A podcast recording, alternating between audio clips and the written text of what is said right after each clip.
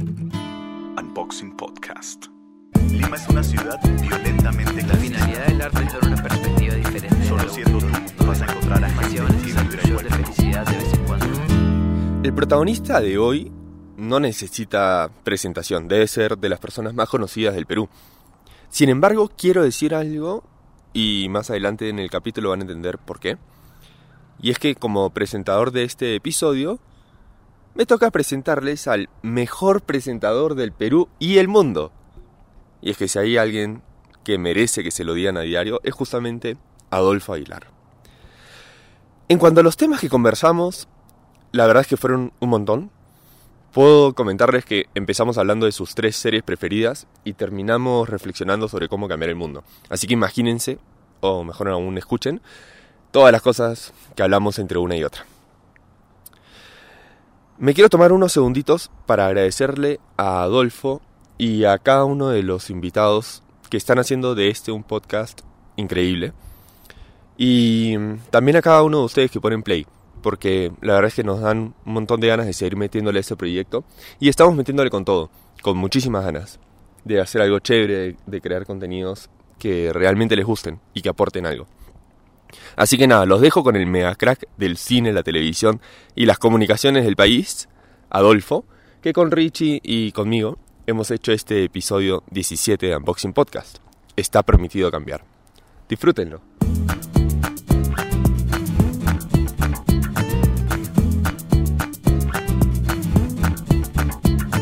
Yo le tendría que dar una oportunidad definitivamente. A mí me encanta el cine, me encantan las películas. Es como lo tercero mejor que he visto en mi vida.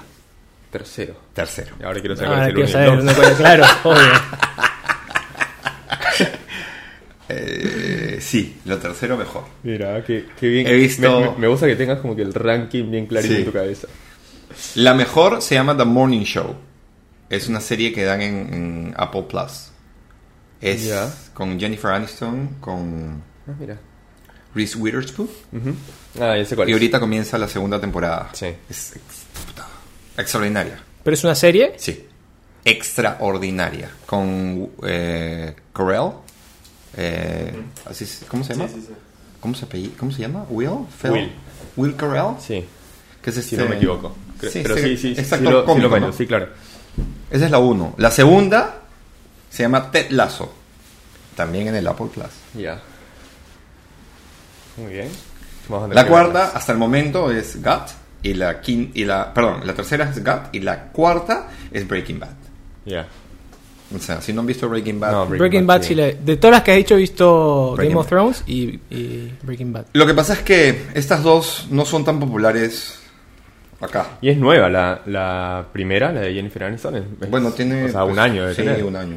Sí, sí, sí. Es extraordinaria. Extraordinaria. Sí, he visto. Lo que pasa es que ahorita en Oxapampa no tengo tele ni siquiera. No tengo tele y tengo muy poquito internet. Claro. Que lo uso para chambear, básicamente. Yo, Así tengo que estoy viendo mucho. yo tengo un montón de televisiones y no uso más que. Bueno, yo igual. Yo dejé de ver tele. Yo casi no veo. Soy muy selectivo con lo que veo. Cada vez más. Porque me gusta más leer y correr.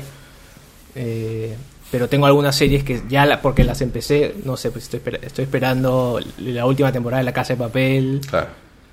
Eh, y de ahí no, no mucho más. Últimamente me han estado hablando demasiado bien de varias otras plataformas. ¿Cómo y cuáles? no Netflix. Pero yo no veo Netflix. Sí, sí, sí, bueno, eh, sumando, sumando lo que Sí, dices. o pues, sea, yo no O veo sea, Netflix. Veo Netflix cuando hay algo que ver. Específico, ¿no? Este, pero yo veo documentales en Disney, Ya, yo también. que es básicamente lo único. Y cambio, no le digan a nadie, pero tengo un VPN y me cambio. Entonces veo los documentales gringos. Ya estamos grabando, así que. ¿Qué? Este, veo los documentales de Disney y veo HBO Max. Y este, y acabé. En HBO Max me han dicho que hay muy buenas series ahorita. Ya no necesitas nada más. Puedes hacerte Ah. Netflix. Sí, bueno, ves. Amazon Prime tiene sus extraordinarias cosas, ¿no? Como The Voice. ¿Vieron The Voice? Les voy a hacer la lista. Una pásame, por pásame la favor. lista. Yo, yo veo muy poca tele. Pero les voy a dar el secreto de la, de la vida. ¿Quieren? Si no, Ay. van a- si no tienen tiempo, no ven televisión y van a prestarle atención a algo específicamente, Que sea algo bueno. exactamente. Hay una cosa que se llama IMDB. Sí. IMDb. Ajá. En el IMDb pones el título y pones, por ejemplo, God. Y bueno, no sale acá, pero Game of Thrones. Game. Está mal, estoy ciego. Necesito mis lentes. Game of Thrones. Entonces, aquí en Game of Thrones aparece la calificación. 9.2 de 10. Claro. Eso quiere decir, no hay nada Que, que tenga llegue a 10. 9. Ah, claro, claro, claro, no hay nada mejor que eso. No, o sea, es lo mejor que hay en el mundo mundial. Hay otra, eh, Todo lo que vayan a ver, pásenlo por acá. Filtrenlo primero por IMDb. hay otra que si no me equivoco se llama Rotten Tomato. Rotten Tomato. ¿No? Sí, es, pero es, es es muy para que similar. calificar lo malo. Es al revés. Ya, lo- la, la diferencia que en algún momento me explicaron era que eh, en ese, en Rotten Tomato eran más como que los usuarios calificando y acá en IMDB es como más La calidad. la calidad, claro, o sea, como mucho más técnico. Ya, más, es pro- extraordinario. más profesional. Más profesional, o sea, claro, la, la calificación es más profesional, pero a veces el usuario no coincide tanto con lo técnico Claro. y más con el O sea, yo gusto de los usuarios. ¿no? personalmente es me divierto o no me divierto, ¿no? Claro. Pero es depende de lo que te guste. No, claro, a, Claro. Mí, a mí me interesa mucho lo, lo técnico, ¿no? Cualquier cosa que sea sobre 7.5 está bien. Está bien. 8.4. Ah, pero bueno, o sea, son, son difíciles. Sí. Son, Son o sea, son calificaciones. Ácidas. Sí, Claro. sí, sí, sí. O sea, mis películas Bueno, tienen. 4.6, 5. Bueno, pero es porque no saben. claro, porque no las han visto bien. Claro. Pero bueno, ya saben, esa es la historia, ya, buenazo. para que sepan. Buenazo, buenazo. Solo, solo quería cerrar un puntito para que eso ya las personas que han escuchado varios capítulos ya deben estar aburridos de que lo digamos, pero como tú eres nuevo acá, este, Como recién vas a empezar a escucharnos. Claro, claro. quería como que cerrar simplemente la idea de, de que entendemos que hay como distintos tipos de podcast. Ajá. Y hoy en día hay muchos podcasts famosos que tienen que ver con temas muy específicos. Por ejemplo, eh, negocios o marketing o creatividad. Este. Bacán, ¿no? Y después hay otros que. acá en Perú se han hecho muy famosos los podcasts de comedia. Entonces son comediantes que están bueno, haciendo chistes y a la gente le gusta. Hablando huevadas, no sé si has escuchado. Sí, sí, sí. De hecho, me acaban de invitar. Ah, sí. Sí. Sí.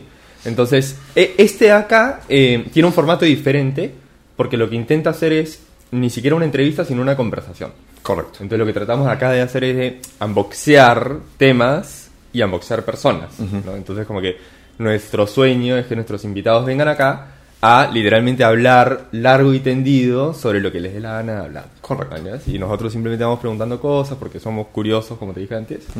Y este y vamos contando cosas también nosotros. A veces la gente se aburre de escucharnos a nosotros. Así que tú mismo eres, hermano. Correcto. Enfermedades de transmisión sexual. La, la otra cosa que siempre decimos es que no queremos que la gente aprenda nada de acá. O sea, como que nuestro, nuestro objetivo es ese. Así que define, por favor, lo que son. Las ETS, todas son las enfermedades de transmisión sexual. No solamente se transmiten por tener sexo, sino también a nivel sanguíneo. Ahí está. No se transmiten por la saliva generalmente, así que tranquilos. Eso nomás. Bien, gracias. Gracias.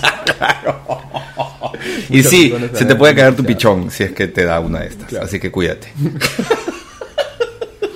Oye, ¿qué te iba a decir? Yo ayer, eh, ayer pensaba en la noche, ayer me acosté a las 9, que es mi horario de acostar.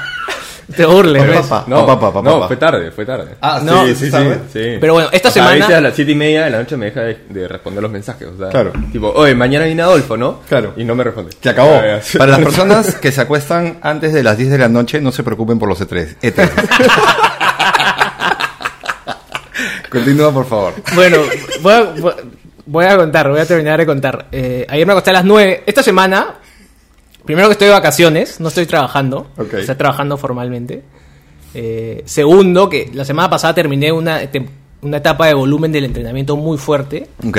Y lo tercero es que el entrenamiento de pesas que yo hago está dividido en ciclos de un mes. Y el- la primera semana del mes es la más suave y la última es la más fuerte, ¿no? Ujú. Entonces estoy en la más suave, además estoy en, en periodo de descanso de, del running. eh, y ayer me acosté a las 9 y estaba agotado. ¿Por qué estaba agotado? Esta semana, como te contaba Rodo, que él vive en Oxapampa, entonces ha venido y hemos grabado, y hemos grabado cuatro episodios. Este es el quinto que estamos grabando. Y estamos miércoles. O sea, Y es- domingo, lunes, martes. Y estoy agotado, agotado. Y eso es porque yo soy sumamente introvertido.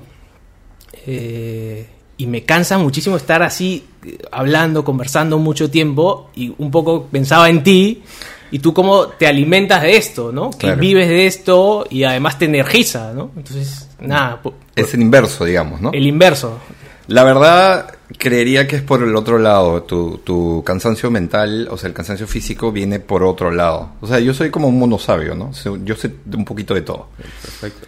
Yo descubrí, yo descubrí haciendo la pre de alguna película, o sea, de la peor de mis bodas, que cuando creaba el plan de rodaje, vivía más cansado, me salían más ronchas en los codos y en las rodillas, y me llenaba más de granos, más de 40 años igual, que cuando rodaba la película, o que cuando actuaba, o que cuando hacía cualquier otra cosa, o cuando salía en televisión, o lo que fuera.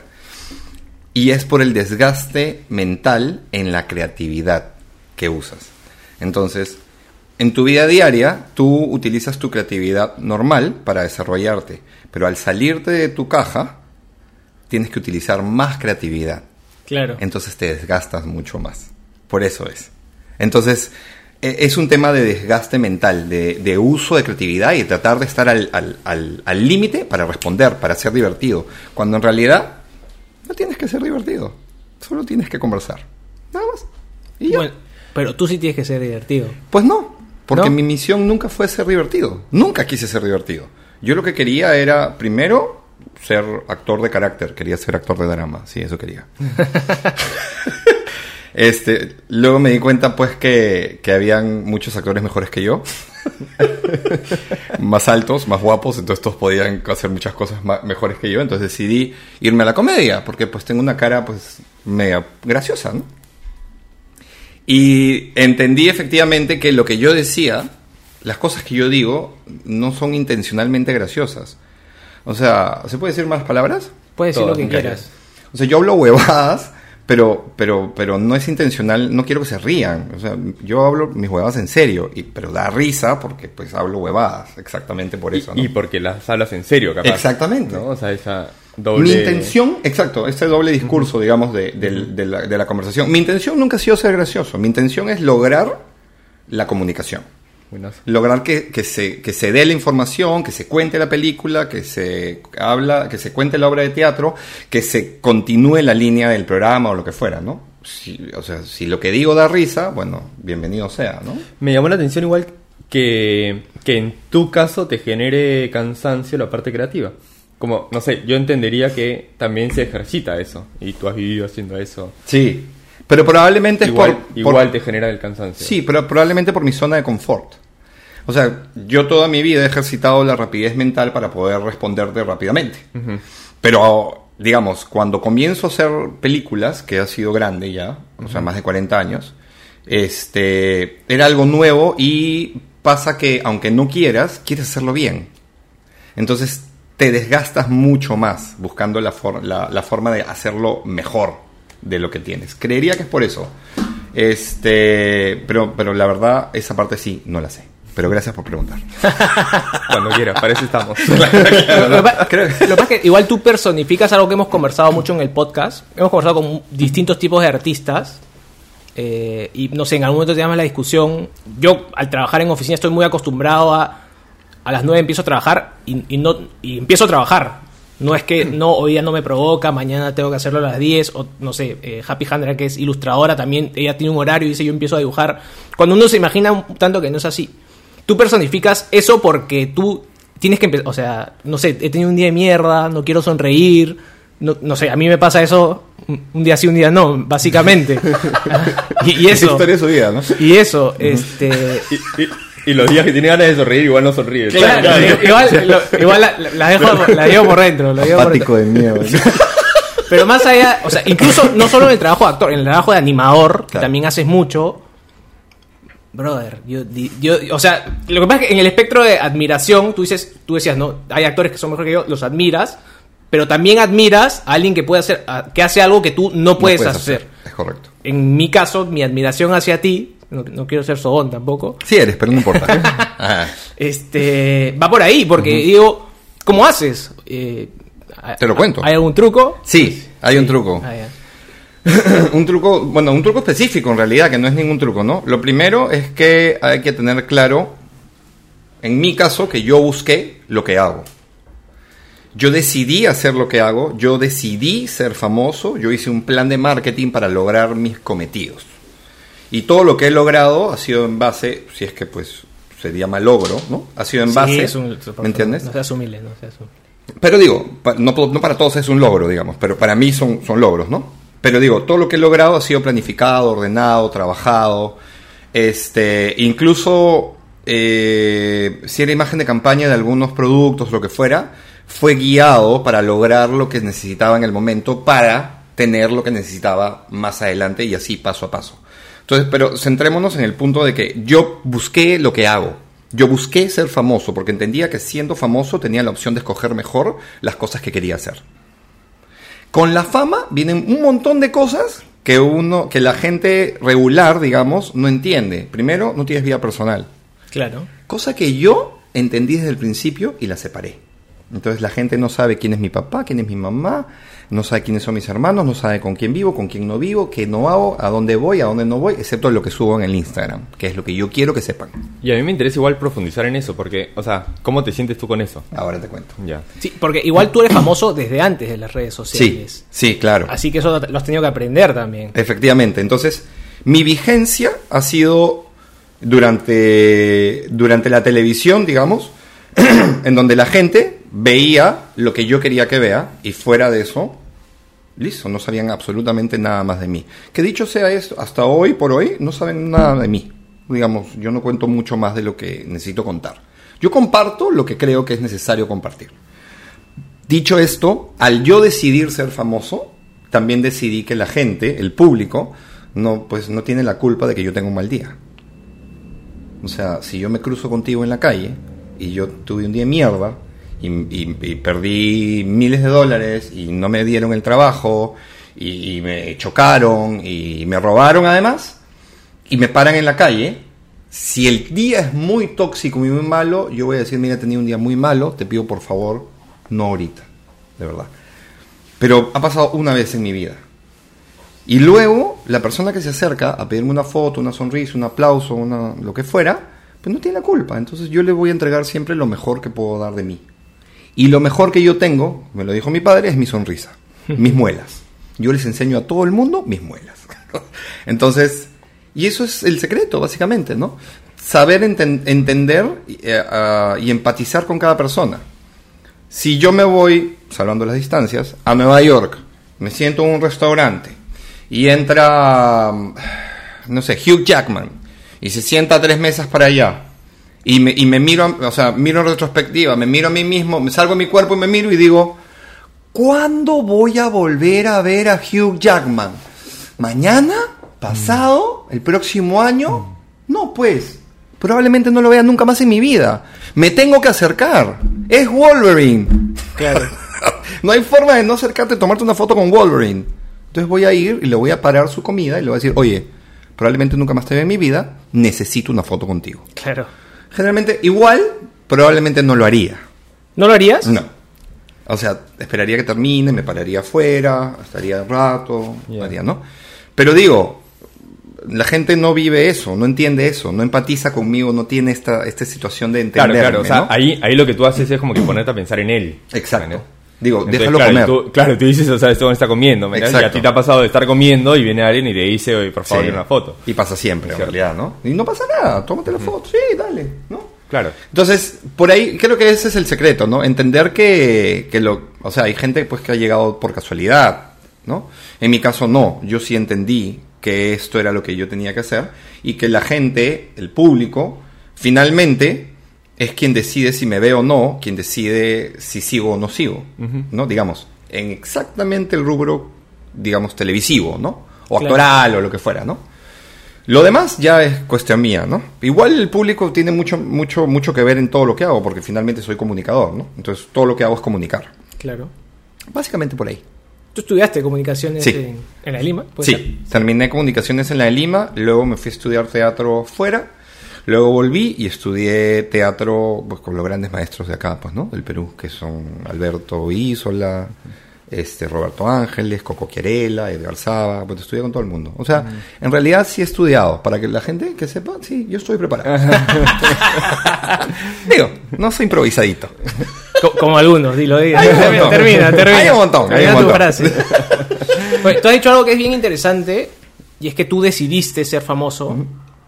No sé, y se me viene a la mente, no sé, la típica frase de Jim Carrey que dice, no sé si has escuchado, de- Dímela, es, es bien cliché, ¿no? Pero es como, ¿cómo me gustaría que todo el mundo pudiera ser famoso por lo menos un día y rico eh, para que vean que por ahí no viene como la respuesta O la o- felicidad, o ¿no? la felicidad. Pero en tu caso, no sé si porque eres un buen actor o por lo que estás contando, yo sí veo a alguien que disfruta de su fama. Sí, yo no reniego. Pero además yo no reniego absolutamente nada en mi vida. Yo todo lo que tengo, todo lo que hago, todo lo que recibo, todo lo que doy, lo hago con ciencia y este y, y- y no y no, o sea, no- nunca nunca he dicho qué pena me, me ha pasado esto.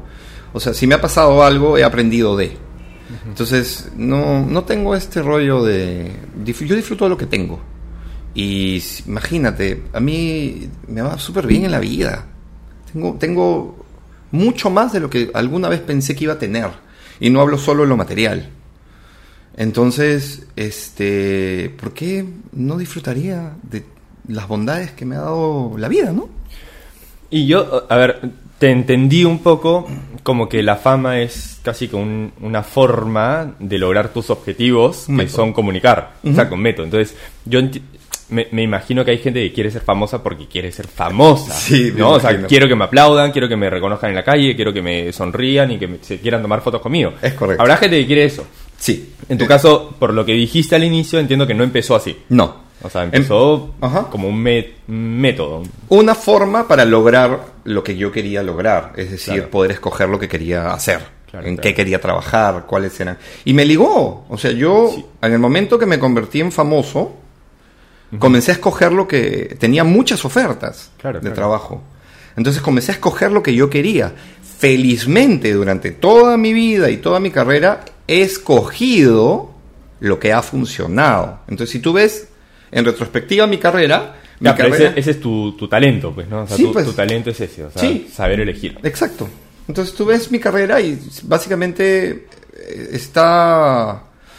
O sea, las altas, es las bajas son cuando estoy fuera haciendo otras cosas, pero básicamente tengo un solo fracaso televisivo y todos los demás ha sido... ¿Qué cuál?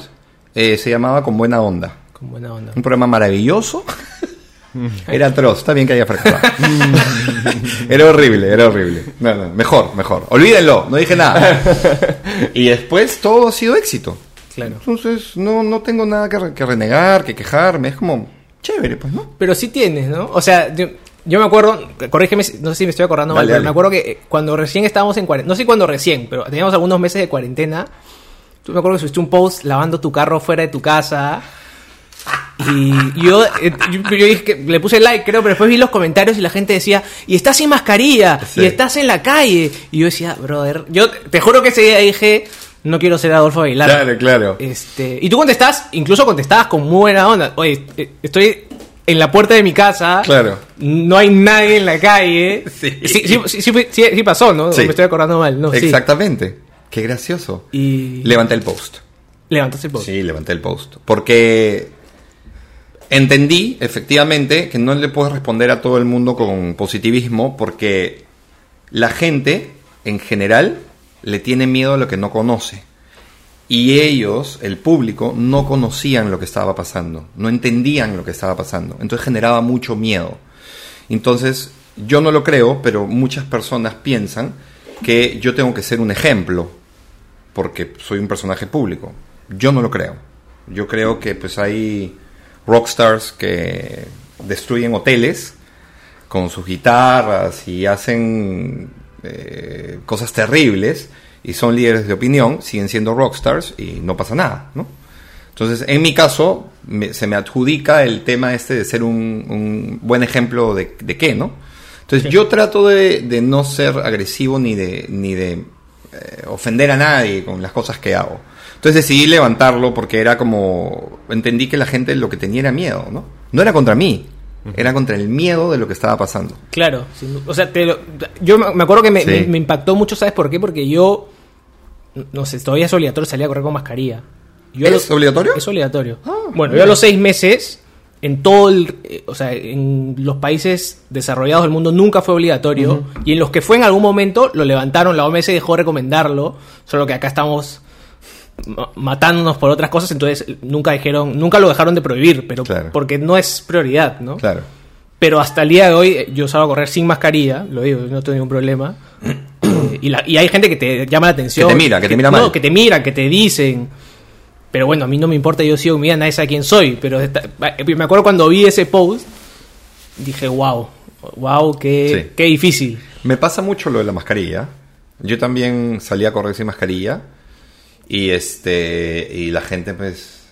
Me, me ataca, ¿no? Básicamente me atacan. Pero me cambié mi modo de pensar con el tema de la mascarilla porque regresaba de correr y me crucé con mi mamá en la esquina de mi casa.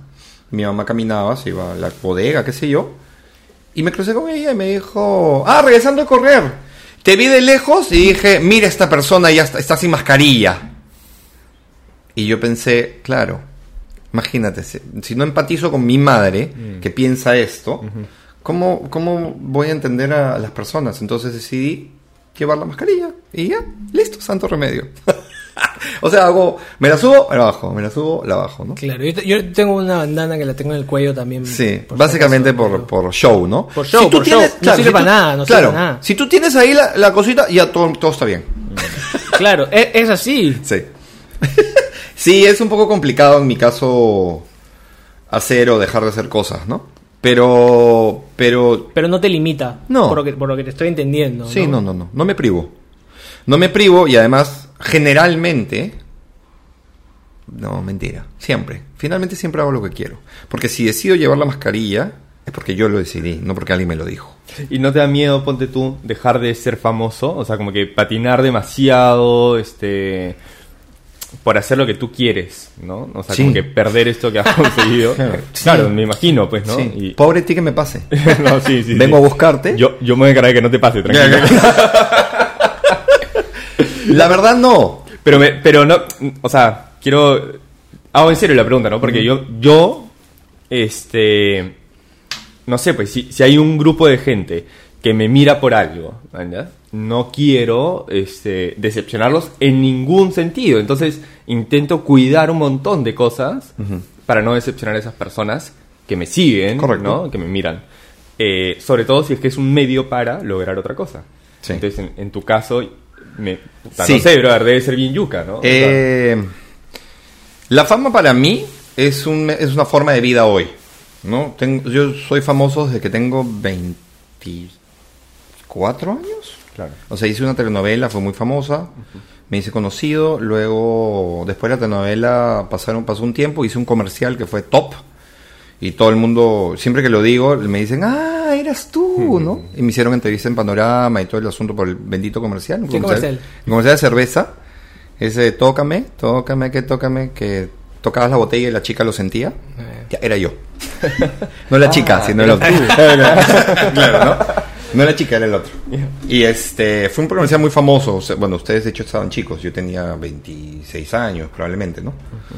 Y, y, y luego ya vino una etapa como que a los 29 años vino Polizontes, ¿no? 29, 30 años vino Polizontes, que es un programa que básicamente es lo que ustedes son, ¿no? Un tipo carismático y el apático. ¿no?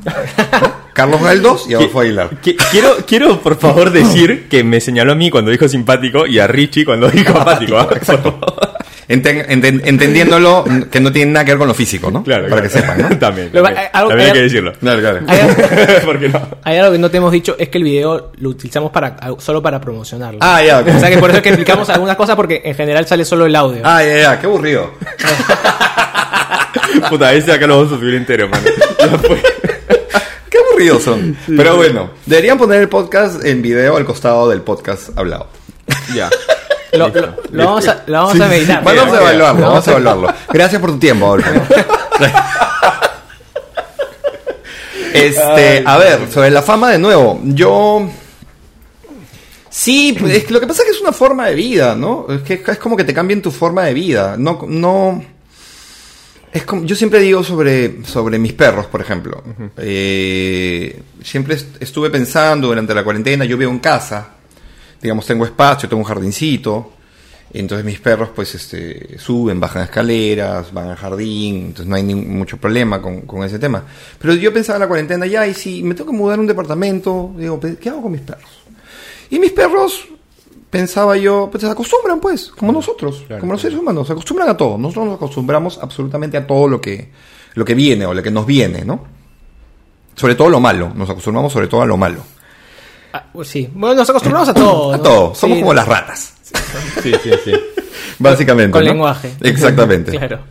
Y, y entiendo que esto es una forma de vida que yo tengo y Sí. que la- y la disfruto y la uso en mi beneficio y en beneficio mucho de otras personas también. De hecho, utilizo muchísimo mi fama para ayudar a mucha gente siempre que puedo.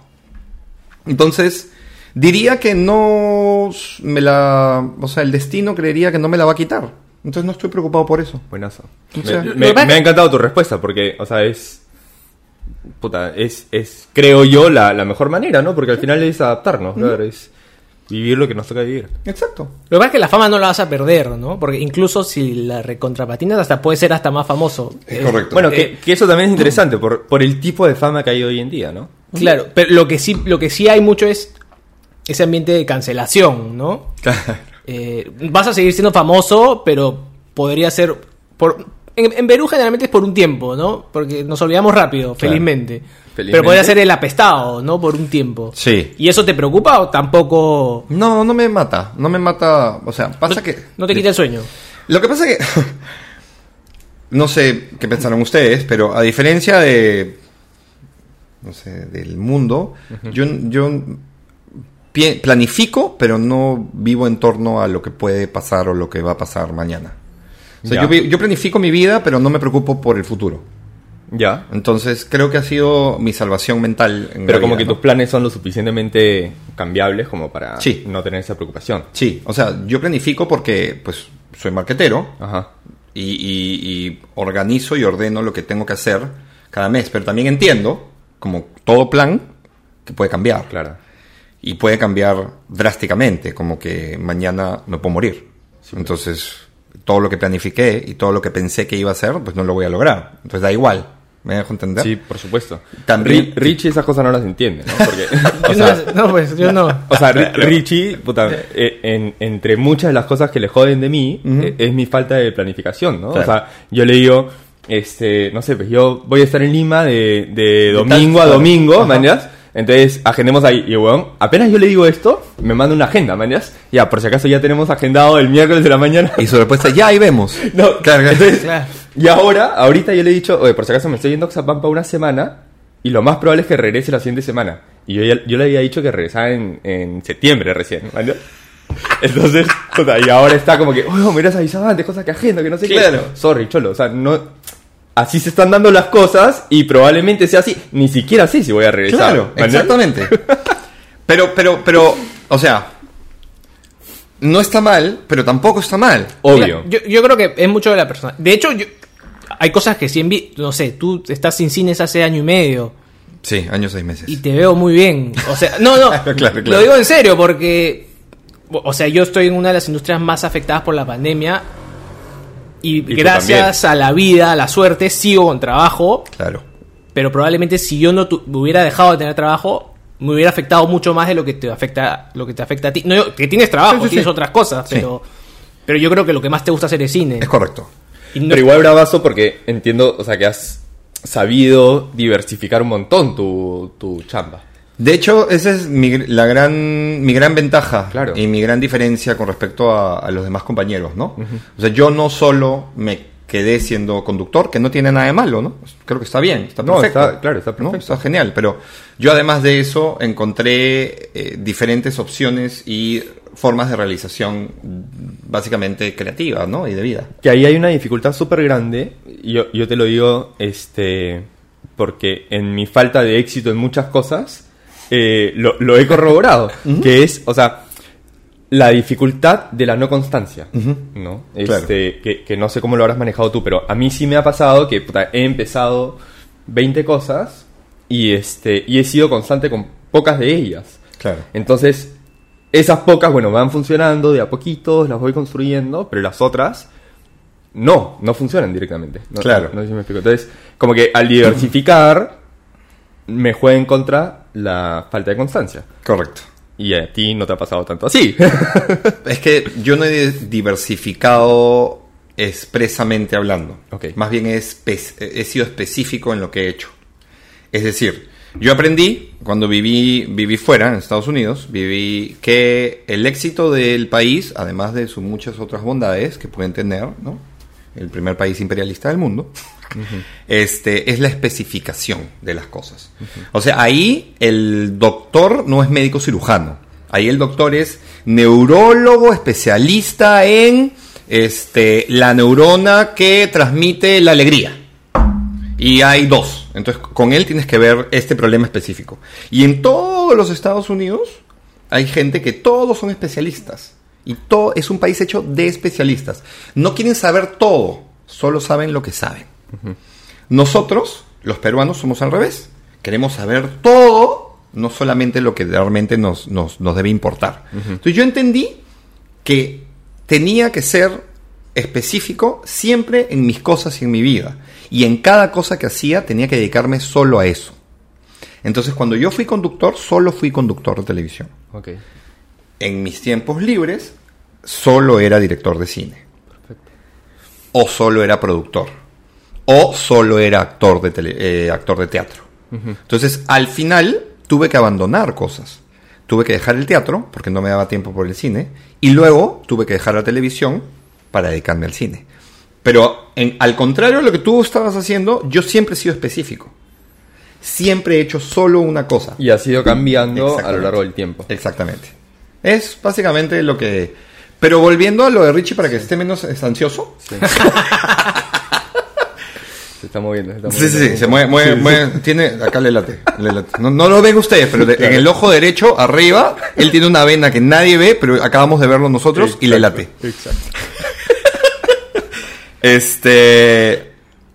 No podemos vivir pensando primero en el pasado, porque ya pasó, y no hay forma de cambiarlo, ni arreglarlo, ni solucionarlo, ni arrepentirse. No podemos vivir pensando en el futuro, porque no sabemos y no tenemos una bola de cristal, y efectivamente no sabemos qué va a pasar. Porque todo puede cambiar en un segundo. Tenemos que vivir nuestro presente.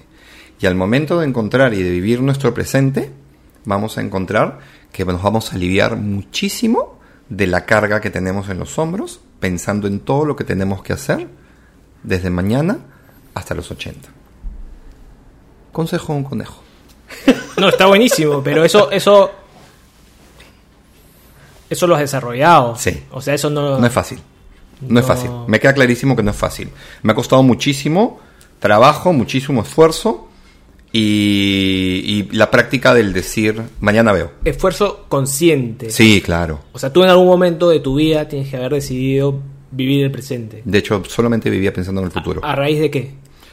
Eh, Sí, se puede saber. Sí, sí, sí. Sí, no quiero- Creería que a raíz de la pandemia. Ah, es súper reciente. Súper reciente. O sea, yo entendí, hoy, hoy no vivo tanto estrés, he dejado varias pastillas que tomaba. porque, porque pues mi cerebro me dice, eh, no, ya, mañana ves, pues. Tranquilo, mañana ves. Por ahí va el tema, ¿no? Entonces, y me lo digo a mí mismo, ¿no? Es como, ya, ah, hay que hacer esto, vamos a hacer tal cosa y la, la- ya, pero mañana veo, con tranquilidad. O sea, ¿lo, ¿tengo que hacerlo ahorita? No, ah, ya, entonces mañana lo veo. Sea, mañana lo veo es tu mantra. Sí, mañana Que lo veo. te lo repite. Sí, siempre. Pero no, no, no, no es obligatorio hacer las cosas en el momento. No, no hay necesidad. Y, y, por ejemplo, tenemos un, viaje planificado con toda mi familia ahorita en octubre. Ahorita en octubre, digo, son en dos meses. Ajá. Pero ellos ya planificaron todo. Pero no es justo de mi parte que yo les diga, no, ya veo yo después. No, pues, los estreso. ¿Por qué le voy a hacer eso? Puta, la Yo te cantidad de mato. veces. Yo, claro, claro, claro. yo te saco de mi familia. La, la cantidad de veces que le he dicho a Richie, mañana lo veo, y el huevo me ha, puta, me ha pegado casi. mañana, O sea, a lo que. Pero a ver, ¿sabes qué? La, la última vez fue así, ¿ah? ¿sabes qué? Si lo haces mañana, no lo veas nunca. No, no lo dudo, no lo dudo. Y no, no lo hizo y, no- y- y quedamos No, que- no lo vi nunca, pero. y no lo vi- ah, es que no lo iba a ver ese día. Yo lo, lo decía en Lo serio, yo lo decía en serio, o sea, yo lo decía en serio, o sea, era algo que era una, publica- era una tontería, era una publicación. Si no lo vamos a publicar hoy, No, ya no, pues, mañana ¿para no tiene sentido. Entonces, si no lo vas a hacer hoy, yo no me voy a estresar. Claro, no lo hagas, pero no lo, hagas cual- nunca, ya, ya claro, fue. Lo, lo cual no era tan así, o sea, no, no era que mañana no tenía sentido, o sea, mañana igual tenía Se sentido, podía, claro. Claro. Pero acá ganó, pues no. Pero, pero creo que la comunión que ustedes están logrando con este podcast es mágica, porque de verdad son polos opuestos. Lo que tienen que hacer es no molestarse uno con el otro nada más. Escucha, ¿no? y de hecho no, nos, o sea, mutuamente nos estamos ayudando un montón. Para el podcast, mi, mi, mi esposa me dice, yo, yo este tipo de ideas, como te, como te decía hace un rato, las he tenido bastante y, Claro. y varias veces. Este, y ella me dice, brother, qué bueno que te juntaste con Richie para hacer eso, porque si no, no lo ibas a hacer. Es la única manera. Es la única manera. Necesitamos gente como él para que nos ayude a, a realizar las cosas. Definitivamente. Sí, porque como te decía, yo tengo un montón de gente que todo el día me está jodiendo diciéndome qué es lo que tengo, qué es lo que me falta hacer y qué es lo que tengo que hacer. Comenzando con mi madre, Claro. que ahorita vive conmigo por la pandemia, digamos, ¿no? Claro. Ella tiene su casa y todo, pero pues yo tengo espacio, entonces vino conmigo para que no esté sola. Pero, Pero, ves, ahí y, están. Y te, y te hace bien. Por supuesto, me Al sirve. final, claro, te sirve un montón. Me sirve un montón. Y, y a mí para la vida, o sea, más allá del podcast, este, en conversaciones acá con, con, con invitados nuestros. Queremos nombres. eh, No, con, con varios, es como que han ido saliendo un montón de, de temas que en mi vida me están ayudando. ¿me entiendes? No, no, no sé si me explico. O sea, como Sí. que estoy tomando decisiones distintas como para probar, ¿no? O sea, no sé, como tú dices ahorita, pucha, vivamos el presente. Ya, ok, probemos, ¿no? O sea, como que probemos eso y, y vamos viendo y está siendo súper Igual de nuevo, no significa no planificar. O sea, no pasa que todos los extremos son malos, todos. Cualquier extremo es malo. Entonces, si eres extremadamente planificado, es una vaina. Si eres extremadamente dejado, es una vaina. Entonces hay que llegar a un, a A un un- punto medio. a un punto medio, ¿no? Creo que el punto medio lo manejan ustedes en la medida que... eh, En el complemento, Exactamente, claro. se complementen. Claro. En Y- el trabajo en equipo, que de hecho también es un tema que hemos hablado un montón de veces. Efectivamente. Y creo que es lo bonito que, que- que tienen, ¿no? Es lo más, es lo más interesante, porque sí, es un estresado, pues, es un estresadito. Claro. No, pero, eh, y lo que dices, No, claro, y no se peleen entre ustedes. Bueno, efect- est- eh, estamos empezando la segunda temporada porque hicimos, como para darle forma un poco, como la- lanzarlo, y ahora ya, ya que tenemos un poco más consciente lo que queremos hacer, nos tomamos un par de semanas para grabar, y como en un momento Rodó me escribe y me dice... Oye, no, no me has jodido hace una semana. Y Claro. digo, me estoy tomando unas vacaciones de joderte, brother. Porque- Me extraña, Eh, me Y, extraña, no, y me claro. dio unas vacaciones. O sea, Fue lindo, bro. Pero además-. Extrañas, Mm. no necesariamente a Richie, sino extrañas lo que él logra para ti, Claro. o de No, ti, definitivamente. y viceversa, ¿no? Claro. Sí, sin, du- O sin sea, duda. es, es sin como, duda. es como funciona, es lo que es esta tranquilidad que él te puede dar a pesar de que te molesta. ya bueno, ya mañana, puta madre, ya. Ya, claro. ¿Me entiendes? Pero bueno, ya te olvidaste en este en estas horas que vienen de aquí a las nueve, ocho y media que te acuerdas. Entonces ya te relajaste con ese tema. Claro, ya pasé a otra cosa. Ya pasaste a otra cosa, ¿no? A No, a- además, yo también lo he dicho varias veces. O sea, Rodo dice que, que no sabe cuándo hubiera hecho eso si no fuera por mí. Yo jamás hubiera hecho algo así sin Rodo. Claro. De hecho, Rodo hace el 90% del trabajo. Lo edita y toma las fotos, como lo, lo habrás visto, Claro, y graba. Entonces, ¿Ya ves? ¿ah? Caramba. Tú deberías ganar más. Gracias, Adolfo. Me, está, me está sirviendo muchísimo esa conversación. Bueno, entonces, después vemos cómo repartimos el cero. claro, claro, sí, sí, sí. Es un poco complicado. Ya, yo, pero- yo el 70% del cero. Claro, Haz el servicio. Claro. Pero sí, básicamente, básicamente va por ahí, ¿no? O sea, no es que y, y como, como me preguntaba Richie, no es el tema este de, de, de vivirlo por vivirlo, sino es, es ser consciente y aprender, ¿no? El día a día. Que, bueno, como te digo, me ha quitado pastillas. Y eso no había sido posible desde hace más de 10 años. Oye, y, y aparte del, del estrés propio del trabajo, que es un estrés de, digamos, que genera cualquier trabajo, este, ¿la fama genera un estrés o no? Ah, mira, nunca me había puesto a pensar. Yo, yo lo pienso un montón, alucina, porque es como, este, yo, yo nunca he tomado la decisión de ser famoso, ¿no? como, como tú comentaste antes, pero sí lo he visto como un medio O sea, yo, yo soy comunicador y creo que tenemos una mente muy parecida en ese sentido, una estructura mental muy parecida. Este, y sí, varias veces como que me he puesto a planificar y he dicho, escucha, a mí me gusta escribir, por ejemplo, ¿no? Entonces yo quiero escribir cuentos, pero nunca he publicado. Y a veces digo, brother, ¿qué pasa si es que construyo cierta fama, mañas, y me pongo a escribir y lanzo? Correcto. ¿No? Entonces, este... Antes que termines tu pregunta, para eso tendrías que hacerle un stream makeover en serio. Si es, que va- si es que esa va a ser tu decisión, por favor, Adolfo, Adolfo, dale una mano.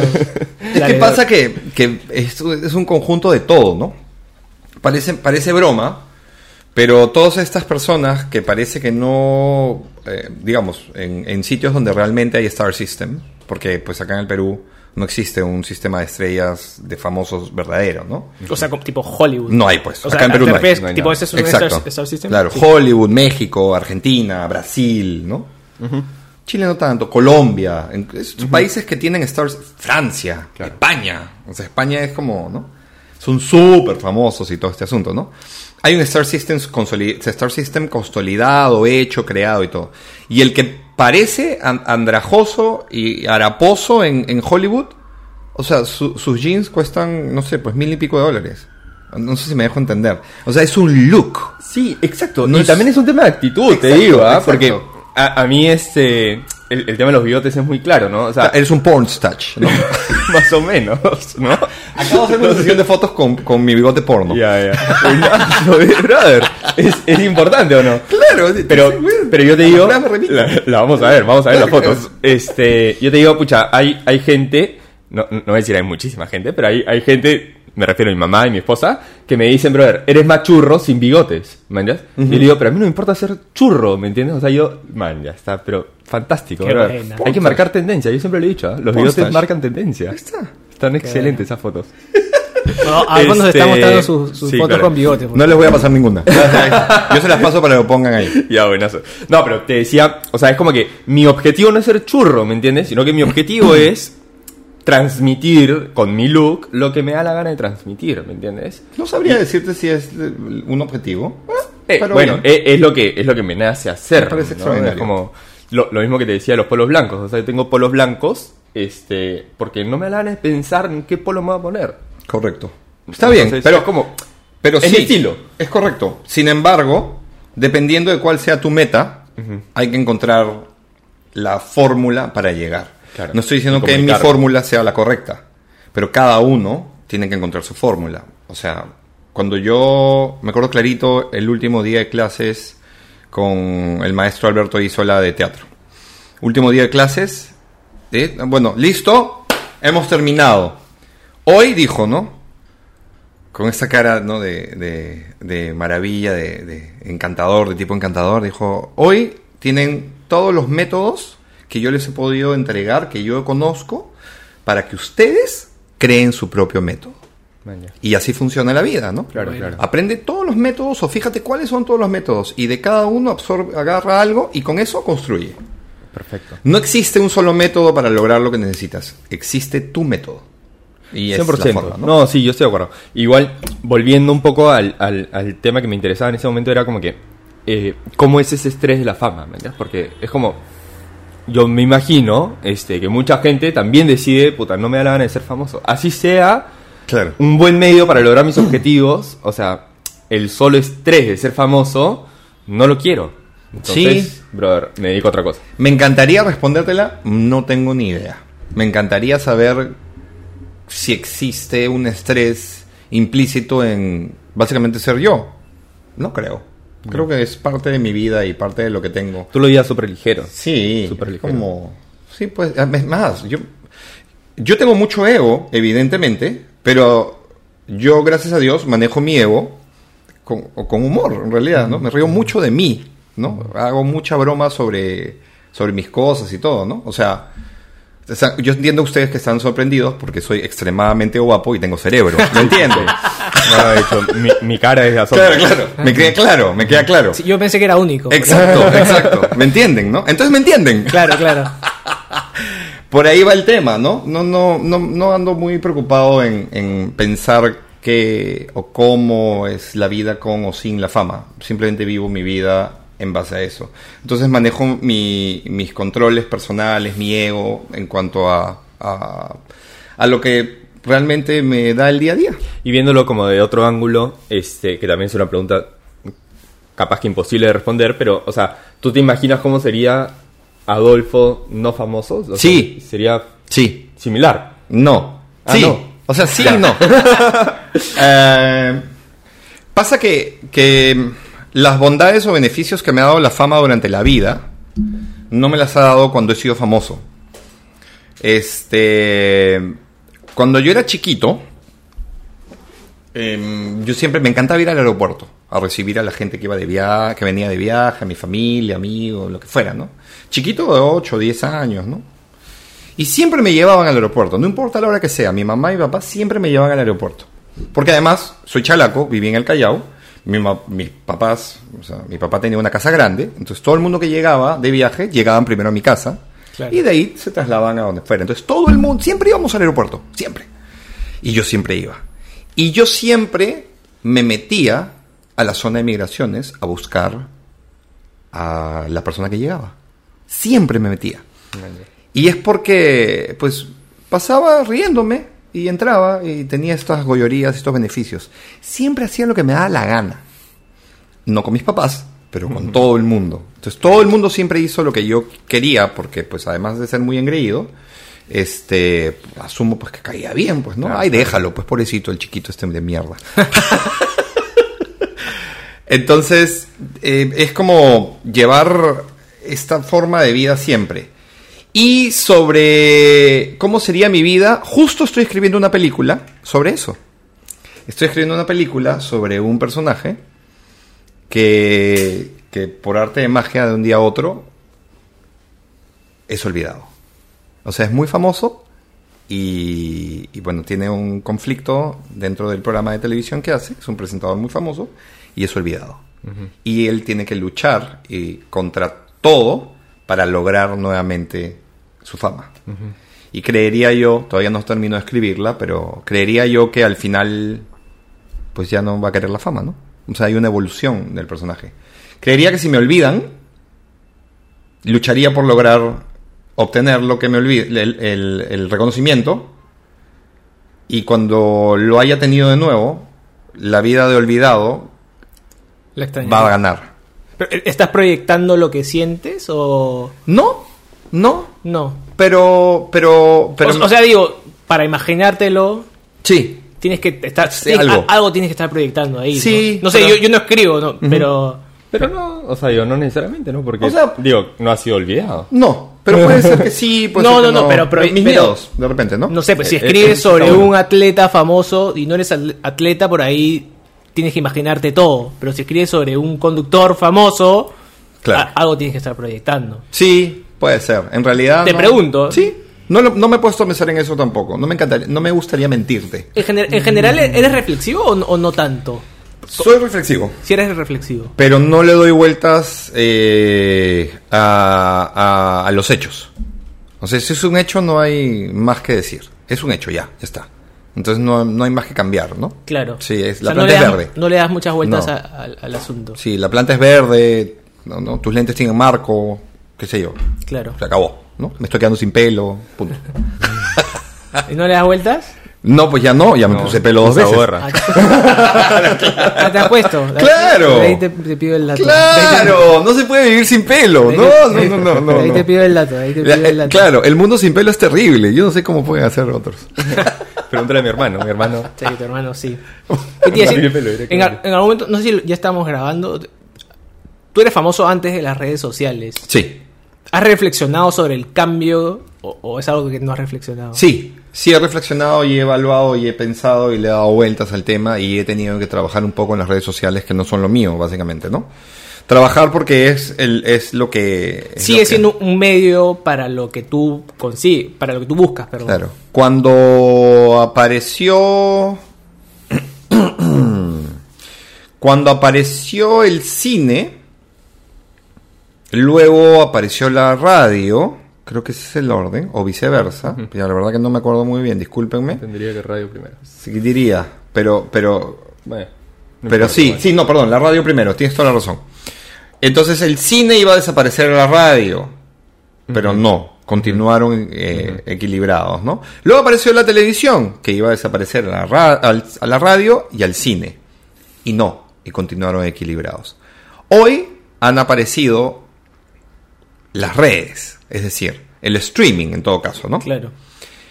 Y no, están coexistiendo. Creo que todo está coexistiendo hasta el momento. Y luego están las redes. Que habría que, o sea, que eventualmente va a hacer que desaparezca todo lo demás. Porque pues lo tienes todo en el teléfono, al alcance de la mano, en la computadora, lo que fuera. Pero no creería que va a pasar eso. Creo que también van a coexistir. Pero una cosa va a tener más importancia durante muchos años que otra. Entonces yo dije, ¿qué es lo que viene a continuación? Pues son las redes, pues. Entonces, o me renuevo y evoluciono, o me quedo en el pasado, que es en la televisión, que todavía tiene mucho poder.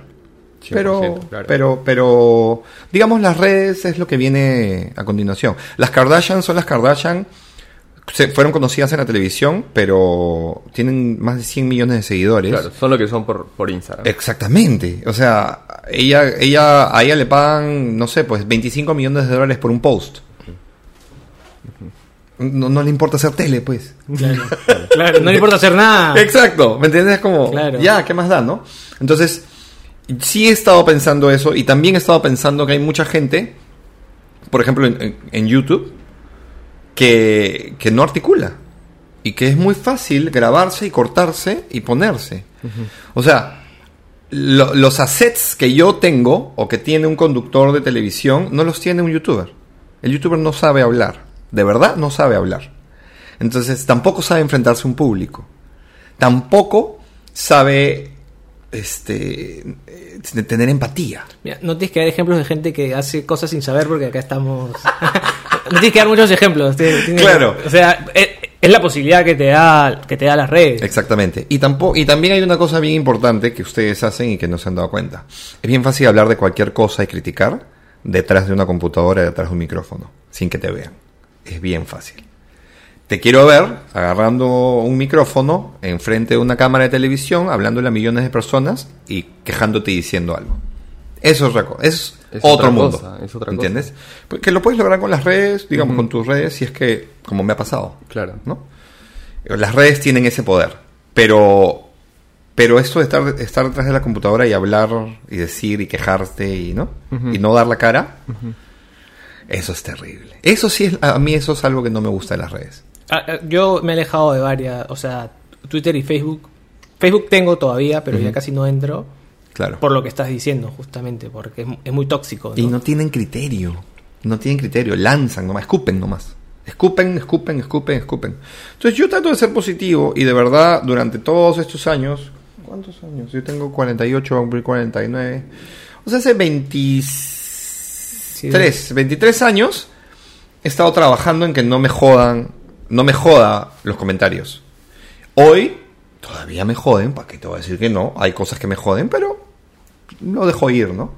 O sea, y lo Claro, trabajé. pero igual es distinto, o sea, imaginarte lo que está diciendo la gente, o sea, hace 24 años. Claro. Y otra cosa es que tu teléfono esté, eh, Sí. te estén diciendo. No, incluso hay gente que te dice, oye Adolfo, te voy a dejar de seguir. ¿Por qué no usaste Claro. mascarilla? Claro. Déjame como- seguir. Sí, pues, da ¿no? igual, da igual. O sea, pero los millennials no piensan eso. Los millennials están preocupados en si lo siguen o no lo siguen, si subieron o no subieron, si están atentos o no están atentos. Eh, es muy importante si te dejaron en visto o no. Es que ahí está el tema de la, de la fama por la fama.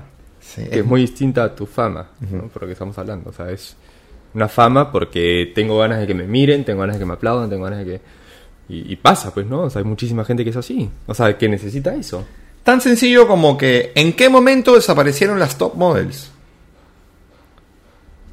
Cuando todas se convirtieron en top models. Claro, Con las redes.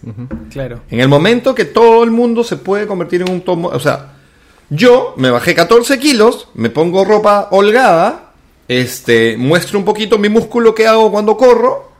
Y ya, ya soy un top model, más o menos. Entonces ahora soy tendencia en moda, pues. Hoy día, ayer, anoche, publiqué, porque me- todo el mundo me preguntaba en interno, me preguntaban por un este enterizo, un overall que tenía puesto. Entonces, puta, a la mierda, dije, ahí está, esta es la información, yo no sé ni qué marca es, ni nada, solamente me lo puse y posé. Ahora soy tendencia en moda. Claro. Claro. Por eso es que ya, la- la- o sea, las top model ya no pueden, ya no son portada en Vogue, pues. Bueno, pero a mí me, me- me interesa un montón ese tema de la, de la coexistencia y, de- y del complemento de los distintos medios al final, ¿no? Porque eh, igual la... No sé, el cine nunca me quitó lo que me daba la radio. Entonces, este, y la televisión tampoco me quitó lo que me da el cine. Entonces, hoy en día, yo creo que las redes hay como una especie, o sea, a ver, habrá una transición y todo, ¿no? Y este, y habría que ver teoría del tema, pero, pero hablando así como estamos conversando, eh, hoy en día hay como una especie de, de pensamiento de que todo se va a las redes, pero yo creo que las redes no te van a quitar, o, o no te van a dar, mejor dicho, lo que te da el cine, jamás, o no, sea, pues. jamás, así, por, por más de que puedas ver una película en Instagram, no es lo mismo ver una película en Instagram que ver una película en el cine. Claro, no. Es cierto. No es lo mismo. Entonces, y, y por otro lado, también este tema de, de, de llegar a las personas a través de las redes es limitado igual. Nosotros acá lo, lo hemos conversado un montón, que es el, o sea, como que darle un- una oportunidad a estos tiempos largos de conversación, ¿me entiendes? Claro. O sea, que tú no, en, en Instagram no los tienes. Y así te dediques, no sé cuánto tiempo vamos hablando, pero así te dediques una hora y media a hacer historias. La gente que entra a Instagram no entra para verte una hora y media, ¿no? No, Este, claro. Un o sea, ratito nomás. no es cierto. Es un ratito. Entonces, no te da la oportunidad de que tú a través de Instagram puedas contar estas cosas. Pero para eso están los podcasts. Exacto. Entonces van, van es que coexistiendo, es- es ¿no? verdad. O sea, bueno, pero los podcasts, pero digo, o sea, cualquier otro medio, ¿no es cierto? Van coexistiendo y, Es correcto. y- y eso, eso es bacán al final, ¿no? O Sí, sea, todos tranquilos millennials. Todos tranquilos, este, generación X, ¿no? Es lo que viene después. Sí. Todos tranquilos. Centennials, Todo- pues, ¿no? Sí. Ah, no, sí tienes razón. Es Millennials, Centennials, Centennials. y gen- ah, generación X no, generación generación X, No, es después. Pandemia. Ah, sí. Pandemia, sabe Dios, sí. ¿no? Sí, ya no sé qué viene después. Todo va a coexistir, tranquilos. Incluso los libros. Si no saben Claro. qué es un libro, lo van a encontrar, tranquilos. madre, sí. Sí, sí, sí. Lo que pasa es que igual sí hay cierta competencia, ¿no? Mi, mi caso personal, voy a decir algo que no te va a gustar. Yo hace cinco años no voy al cine casi, No, prácticamente. no, tranquilo. Pero ¿sabes por qué me pasó? Porque yo empecé a, bueno, empecé a correr en serio hace cinco años y me pasaba que me moría de ganas de ver una película, me sentaba, pasaban Te quedas 15 dormido. minutos y me quedaba dormido. Sí, claro.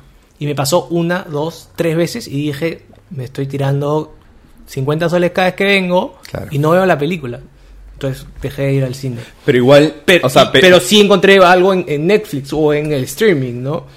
Hay- efectivamente, ¿no? Eh, no sé, Instagram no va a competir con el cine o con la televisión, pero sí hay, o sea, o le dedicas tiempo a la radio o le dedicas tiempo a un podcast. Sí, pero lo, lo- lo que pasa es que Netflix, bueno, o sea, lo, lo que tú has comentado tiene una, una causa súper particular, que es que, puta, estabas cansado. Pero, o sea, yo, yo, a mí me encanta el cine. y, y... A mí también, ¿ah?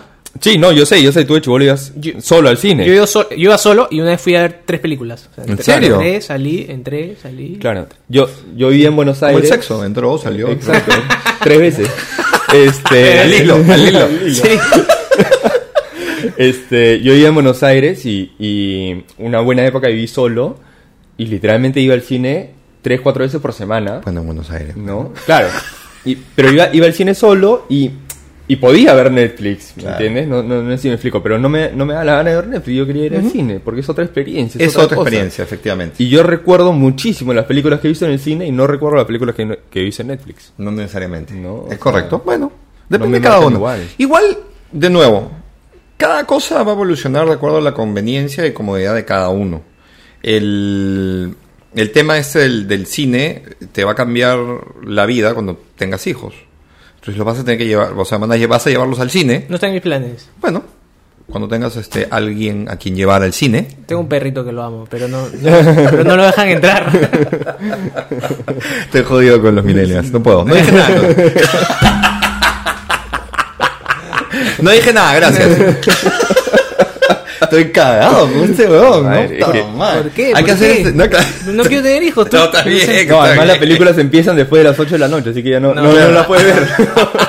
Es que es verdad. Yo, Ya sabemos por qué no vas a tener hijos también. también, también. El horario no, el horario perjudica. No el horario perjudica. Sí, sí, sí. Es verdad, es verdad. Pero bueno, nada, me parece, me parece súper válido no tener hijos o lo que fuera, pero igual es parte de nuestra genética, ¿no? Tener hijos. Entonces evalúa más adelante, no te cierres ahorita en la No, no, posibilidad. no, no. me estoy gusta, cerrado. me gusta que entremos al tema. ¿eh? No, no, no estoy cerrado. Lo hemos conversado en algún momento. No, no Sí. estoy cerrado, pero por ahora no está en mis planes. Claro. No, no, no, claro. No, y no es el momento. Creo que. Yo no sé, ¿tú tienes hijos? Yo tengo una hijita Ok. que ayer cumplió 10 meses. O sea, Chiquita. Reciencita. Qué lindo. Sí. Entonces, es. es eh, digamos, es el momento y no es el momento. No- de hecho, nunca es el momento. Nunca es el momento. Nunca es el momento. Hay que tomar la decisión. Sí. No, y además lo, lo hablaba justo la semana pasada con un amigo mío este, que tiene una hijita de dos años. No tienes idea lo que es tener un hijo hasta que no lo tiene. O sea, No, pero, claro. Pero de verdad que no hay nada que se le asemeje, ¿no? Bueno, Leo, pero... Leo, Leo. Es Pero- un hijo. Tú tienes dos perros. Sí, claro. sí. Y son unos hijos. La sensación. Bueno, no, no sabías lo que era antes de tener a Leo tampoco. Sí, claro, ¿no? O claro. sea, es, es otra cosa. Este, Pero además, los perros tienen otra coyuntura diferente. Te lo cuento para que lo sepas. O sea, no es lo mismo que tener un hijo, me queda clarísimo. Pero la sensación, lo, lo leí la vez pasada. En al- no, te voy a buscar el, el- en dónde lo leí para que veas que es real. Cada vez que tú ves a tu perro, sientes lo mismo que sientes cada vez que te enamoras. Corte A, químicamente hablando, tu cuerpo emana, bota los químicos que hacen que sientas que estás enamorado. Endorfina, serotonina. Todo. Entonces, por eso es que sientes lo que sientes por el perro y por eso el perro es el ex- mejor placebo del mundo para cualquier falta o escasez eh, emocional. man, ya. Entonces, yo cada vez que veo a mis perros, me derrito, pues. Yo también. Pues estoy enamorado de mis perros. Es como, Claro. ¡ay! ¿No? ¡ay, qué lindo! Y, y, y te vas dando cuenta que eventualmente llega el perro y primero va a la cocina. Luego ya no importa que se suba al mueble. No, bueno, ya no importa, ya duerme contigo. Claro, Ya claro. te jodiste, ¿no? Sí. Claro, Entonces, te va así, ganando. te va ganando. Lo mismo con los niños. Y yo tengo un perrito también. Max. Claro, no se puede tampoco con él, todo tiene. y ahorita hay tres gatos en mi departamento. No, eso, sí, eso sí no, ¿ah? me mato. ¿No? ¿Gatos no? No, me dan alergia en realidad. Ya, ya. Eso solo por eso. Claro, claro. Pero los, yo, los gatos no tienen lo que tiene el perro. es- no, es son, decir- son distintos, ¿no? Sí. Son sumamente distintos. Sí, los gatos te hacen suyo. Eres básicamente parte de su... Son, son de mi cuñada, no son míos. Ok. Este, mi cuñada ha viajado ya varios meses Claro. y, y, lo- y los estoy cuidando. Ni, ni siquiera siempre, porque están en Lima Claro. Y yo soy en Oxapampa, así que Sí. cuando vengo los cuido. Los gatos te hacen su pertenencia, los perros son tuyos. Claro. O sea, se entregan a ti. Sí, Es diferente la... Sí. Y el perro, también estuve leyendo, eh, llega a tener la inteligencia de un niño de tres años. Es decir, su limitante es que no pueden hablar, es decir, no pueden comunicarlo le- le- con lenguaje. Si ellos comunicaran con lenguaje, evolucionarían mucho más cerebralmente. De hecho, la, la interacción de Inés, de mi hijita, con Max, es alucinante. Sí, conversan, Es alucinante. También iba, iba a hacer un comentario so- sobre este tema de tener hijos, que más allá de lo emocional, este, hablando de cosas muy prácticas, eh, mi- un poquito mi experiencia ahorita, eh, de estos últimos meses, es que cada día me exige aprender algo nuevo. ¿Me entiendes? O sea, Ujú, claro. porque, porque nada, en un momento tuve que aprender a cargarla, ¿me entiendes? Y de ahí a mirarla, y de ahí a qué me está diciendo cuando llora, ¿me entiendes? Y de ahí cómo se mueve, y de ahí cómo hago para dormir con ella, y de ahí cómo hago para no dormir con ella, ¿me entiendes? Y, pero todos los días, como cambian tan rápido, Claro. ¿no? Ayer fuimos a la casa de mis papás, este, que no íbamos hace tres meses, y, y mis papás tienen dos pisos, pues, ¿no? Y, y la bebé agarró y, y empezó a subir las escaleras, gateando. Y llegó al segundo piso. Entonces fue alucinante, porque, bro, o sea, en, en mi casa en Oxapampa no tenemos escaleras, Claro. ¿me entiendes? entonces no, no puede subir. No sabíamos que subía escaleras, pero bueno, Claro. sube, sube. Efectivamente. Y eso hacen, ¿ah? claro. Normalmente hacen Claro. eso. Hay otros que corren. Ay, Oye, ¿A ti te gustaría tener hijos? Sí. Sí está en tu... Siempre lo planifiqué. eh, nunca fue el momento. Entonces se atrasó, se atrasó, se atrasó. Y luego entré en este loop personal de que no me daba cuenta, pero no tenía la autoestima muy baja.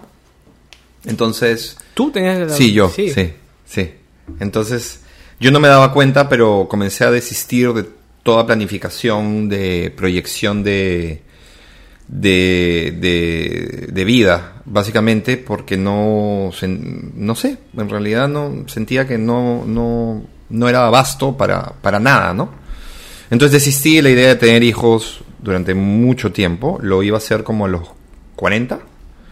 Y recién este año, eh, después de la pandemia, he decidido que lo voy a reactivar. Y probablemente tengo que encontrar una buena mujer que me ayude a...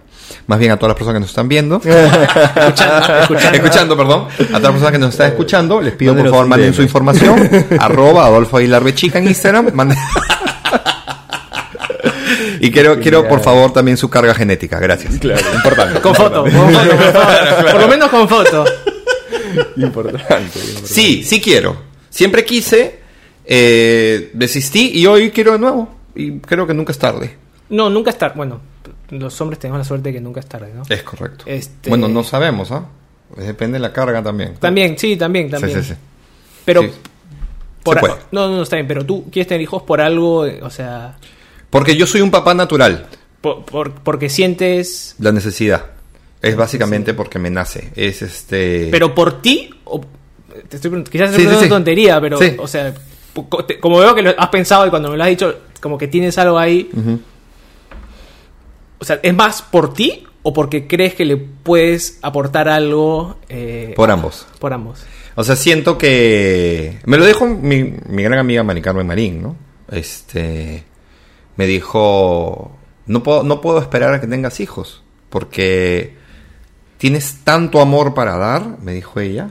Tienes tanto amor para dar que sería una tontería guardártelo. Mm. Y lo mejor es dárselo a una criaturita, ¿no? Y yo la miraba y le decía, esta mujer está loca. Y no, no está tan loca, ahora va a tener hijos. Mira, mira. Ella tampoco quería hijos, ¿ah? Ya. Ella tampoco quería hijos, y mira, y, también está embarazadísima. Entonces, sí, yo creería que me va a aportar mucho, me va a hacer cambiar, me va a hacer, no cambiar, pero me hace ent- entender muchas cosas, como lo está entendiendo acá Rodo, y, y te va a cambiar la vida en todo caso, porque en nuestro mundo egoísta, en nuestro mundo egocéntrico, somos nosotros, luego nosotros y después nosotros. Y cuando llega esta personita, es esta personita, luego esta personita, después esta personita, y creo que como que tres, cuatro veces más esta personita y luego él, o tú, o nosotros. Entonces, cambian todas tus prioridades. Y todo es en base a eso. Y probablemente cambia hasta mi visión del futuro y del día a día. Bueno, de hecho, claro, a- ahí sí hay un tema bien, bien interesante, como, o sea, ¿cuál es tu visión del, del futuro? Porque voy a hacer un link, puta, nada que ver, ah, pero como que hablabas ese tema de, de, de la baja autoestima en su momento, ¿no? Entonces que no sabías cómo iba a ser tu futuro y no sé qué. Y ahora como que incluir en eso a una a un hijo, una hija, una hija, este como que es es alucinante porque brother, yo yo lo he pensado un montón de veces, o sea, yo no sé qué chucha va a ser mi vida dentro de 20 años, weón. Claro. Y dentro de 20 años mi hija va a tener 20. Entonces, algo tengo que eh, hacer en estos próximos 20 años. Claro. Para que ella esté bien. Y no soy tan bueno, ¿mañas? Entonces, Cómprate tierra, así que labre la tierra. brother, come, come tierra, mi come tierra, la dejamos ahí. porque- Sin embargo, eso que te, que te mata, que te carcome, que te preocupa en base a ella, ¿cómo se llama? Inés. En base a, a- a lo que le depara a Inés el futuro, no te preocupes. Cada día encontrarás lo que ella necesita para proveerla. Y cuando ella tenga 20 años, créeme, no te va a necesitar. No me va a necesitar, claro. Probablemente claro. no te necesita a los 15. Y, pero y seguirá ahí. Sí, no, y, y ¿sabes qué? Tampoco me necesita mucho ahorita. Es, eso, eso también es loco, porque tiene una capacidad de supervivencia. Sí, claro. Los bebés, pucha, sobreviven. Los seres humanos. Sobre- Sobreviven, de verdad. Sí, sí, sí, Y claro. aprende un montón de cosas sola. O sea, yo no le enseño nada. Ella, hasta que el otro día, este, no, no le queríamos dar más comida, pues, come un montón. Qué raro, no me imagino. No le queríamos dar más comida. Y la van agarró, estábamos haciendo eh, camping. Ajá. Y este, agarró y empezó a gatear, no sé qué. Nosotros nos distrajimos hablando con mis amigos, no sé qué. Se paró se- de, de mi camioneta, se, se agarró el parachoques, metió la mano, sacó un plátano. y cuando la vimos, ya había descascarado con su boca el plátano Ah, y no, estaba genio. el plátano. Es bro. genio, sí. Entonces, o sea, la verdad no me necesita tanto. O sea, que Sí. yo, Y te auguro mucho sufrimiento. Oye, muchas gracias. ¿verdad? Pero eso sí, eso sí. Pucha, pero sí, o sea, ¿cómo, ¿cómo vamos a hacer nosotros dentro de 20 años, no? O sea, yo también lo, lo he pensado mucho por el lado de haciendo retrospectiva, ¿no? O sea, ¿qué, qué habrá pensado mi viejo este, en, en ese momento, ¿no? Claro. Cu- cu- cuando yo nací. Y una de las cosas que, que, que he pensado bastante es que ese hombre se rompió el lomo para que yo pueda ir a la universidad, por ejemplo. Porque en ese momento él dijo, brother, dentro de 20 años va a ser súper necesaria la universidad. Yo soy muy de la idea, y capaz que la, que la acabo acá, pero soy muy de la idea de que dentro de 20 años no va a ser muy necesaria la universidad. No sé qué pensarás tú. Veremos. Pero entonces yo digo, pucha, me gusta que mi hija hoy coma tierra. O sea, y que hoy esté aprendiendo a gatear en el campo y que, y que dentro de unos años aprenda a subirse al árbol, ¿me entiendes? Y que, Y- y que aprenda ese tipo de cosas, Claro. ¿no? Y bueno, yo no soy quien, ¿no? Pero, pues, pri- primero porque no soy papá, segundo porque, pues, este, no soy el dueño la verdad. Pero, nada, lo que le sirva o le sirve a ella, no necesariamente es lo que te sirvió a ti o lo que te va a servir a ti. Entonces, tranquilo, un día a la vez. En ese vez. caso, un día a la vez. No. Disfrútala nomás. Y otra cosa que, me- que fue buenaza, que fue que mi pediatra apenas nació, porque bueno, con mi esposo estamos viajando bastante, pues. Entonces, este, le preguntamos, ¿no? Oye, y no, no hay problema de que la subamos al carro tantas horas, no sé qué. Y nos dijo, pucha, ¿sabes qué? Hay muchos papás que piensan que se tienen que acomodar, tienen que acomodar su, Su vida, vida. al bebé. Ujú. ¿verdad? Y no es así, nos dijo él. Entonces, o sea, que ella se acomode a la vida de ustedes. Claro. Eso me dio una tranquilidad alucinante. Y hoy en día, puta, mi hija viaja, pues, este, 17 horas, viajó hace dos días. Maneja sola. Pero eso, eso también es bacán, ¿no? O sea, como que tener la, la tranquilidad de que ella se adapta, ¿no? sí, claro. Sí, igual a mí me cuestiona, calado, por ejemplo, cuando tengas tu hijito o hijita, si tú no te vas a tener que adaptar, o sea, si no vas a empezar a ver la fama distinto también. Probablemente. ¿No? Pero pasa que, que yo no soy una persona... Y esa, y esa es una excelente pregunta. ¿Por qué? Por, Soy fin, yo- por fin haces por una fin. buena pregunta. O sea, después de... Han pasado, creo que, Hora y cuarto. 90 minutos y el cojudo recién dice algo consolidado e interesante. La puta que nos parió a todos. Yo creo que las personas tienen derecho a cambiar. Siempre, Claro. sin Cada duda. persona puede pensar un día una cosa y mañana puede pensar lo contrario porque algo lo hizo o la hizo cambiar. Puta, Entonces, ya veré. Si es que en ese momento tengo que acomodar mi vida y cambiar mi forma de pensar de acuerdo a la facilidad o, bonanza de esta mini persona que aparezca. Entonces, no, no me preocupa mucho. No me preocupa mucho no ca- cambiar. Porque pues todos cambiamos todos los días. Y toda la vida es un tema de decisión. De si me levanto o no me levanto, si es el pie derecho o no el pie derecho, si es la media azul o la verde, si es la casaca, si es el polo, si es la gorro, si no es, si uso o no uso redes, si prendo o no prendo la tele. Todo es decisión. Entonces ya veremos en el momento qué es lo que decidiremos cuando sea el momento de decidir. Probablemente nunca lo tenga que decidir, pero probablemente sí, y ya será en su momento, en el momento indicado, ¿no? No tengo ningún apuro además tampoco. Claro. Lo que sí me queda claro es que a diferencia de ustedes, teóricamente y por lógica, yo ya viví más tiempo del que me queda por vivir, sumatoriamente hablando.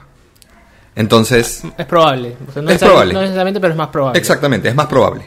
Entonces, hoy, realmente, si antes lo hacía, hoy realmente hago lo que quiero. Entonces ya veré si cambio y a alguien no le gusta, pues problema de cada persona, ¿no? No es mi problema. Ya veré. Entonces, hoy sí realmente hago lo que quiero. O sea, si yo realmente no hubiera tenido ganas de venir al podcast, te lo digo porque, o sea, yo he venido porque me caes bien. Gracias. ¿Me entiendes? Punto. Y porque respeto tu chamba, porque siempre has sido, hemos trabajado juntos anteriormente y siempre has sido no solamente un caballero, sino que además muy organizado y ordenado en las cosas que haces. Entonces dije, ¿por qué no? Y además veo que eres un enfermo mental en cuanto, en cuanto a, la, a- a la organización. Entonces dije, esto va a estar chévere. Entonces, si, si no hubiera querido, te hubiera dicho no. Y ya. Como he dicho no a un montón de personas que, o sea, me llaman, y no es por dármelas de nada, que sí un poco, pero no. Pero me llaman para pedirme entrevistas y, y yo, pues, no, si no tengo ganas, no tengo ganas, pues qué pena, ¿no? Además, yo he venido a tu, post, a tu podcast en este momento, a pesar de que no tengo nada que decir. O sea, mejor dicho, nada que promocionar. Yo generalmente hago, voy a programas, voy a todo lo que sea promoción, cuando tengo algo que promocionar, una película, un programa, eh, no sé, mi, lo que fuera, que fuera a hacer. O sea, voy a hacer mi unipersonal, entonces probablemente volveré a tu podcast y volveremos a hablar del unipersonal y lo que fuera. bien- bueno, bien- bienvenido cuando quieras. ¿ah? Muchas gracias. Claro, no, no sé qué tanta promoción te podemos hacer nosotros, Claro. pero, pero ven las veces que quieras. Mira, igual, con lo que voy a decir me van a hacer mucha promoción. igual a mí me encanta, me encanta y me fascina que la gente venga, más bien cuando no tiene nada que Ah, promocionar, ¿no? Porque es como, o sea, este es, este es, yo quiero que este de acá sea el espacio Claro. para eso. O sea, ayer, ayer le dije a Richie, oye, ¿qué pasa si invitamos a Claudio Pizarro?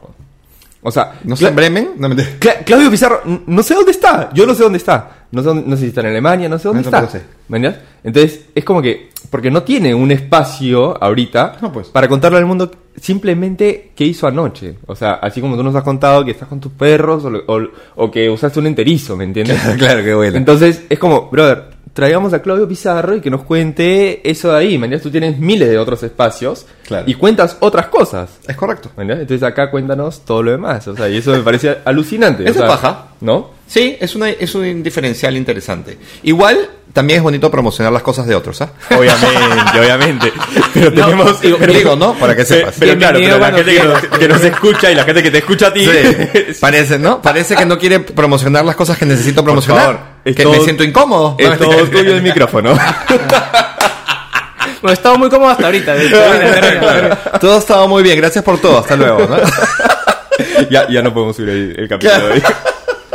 No, no, te entiendo perfectamente y me parece súper O sea, chévere. como que tener ese espacio, nada más. Pero bueno, Pero es por favor, mo- promociona. Por eso, ese es el motivo por el cual he venido esta vez. No tengo, no tengo nada que decir, vine simplemente a conversar. Mejor dicho, nada que promocionar, no nada que decir. Todo el mundo tiene algo que decir, siempre, ¿no? Siempre hay algo interesante de cada persona. Entonces hay que escuchar a todo el mundo. Exacto.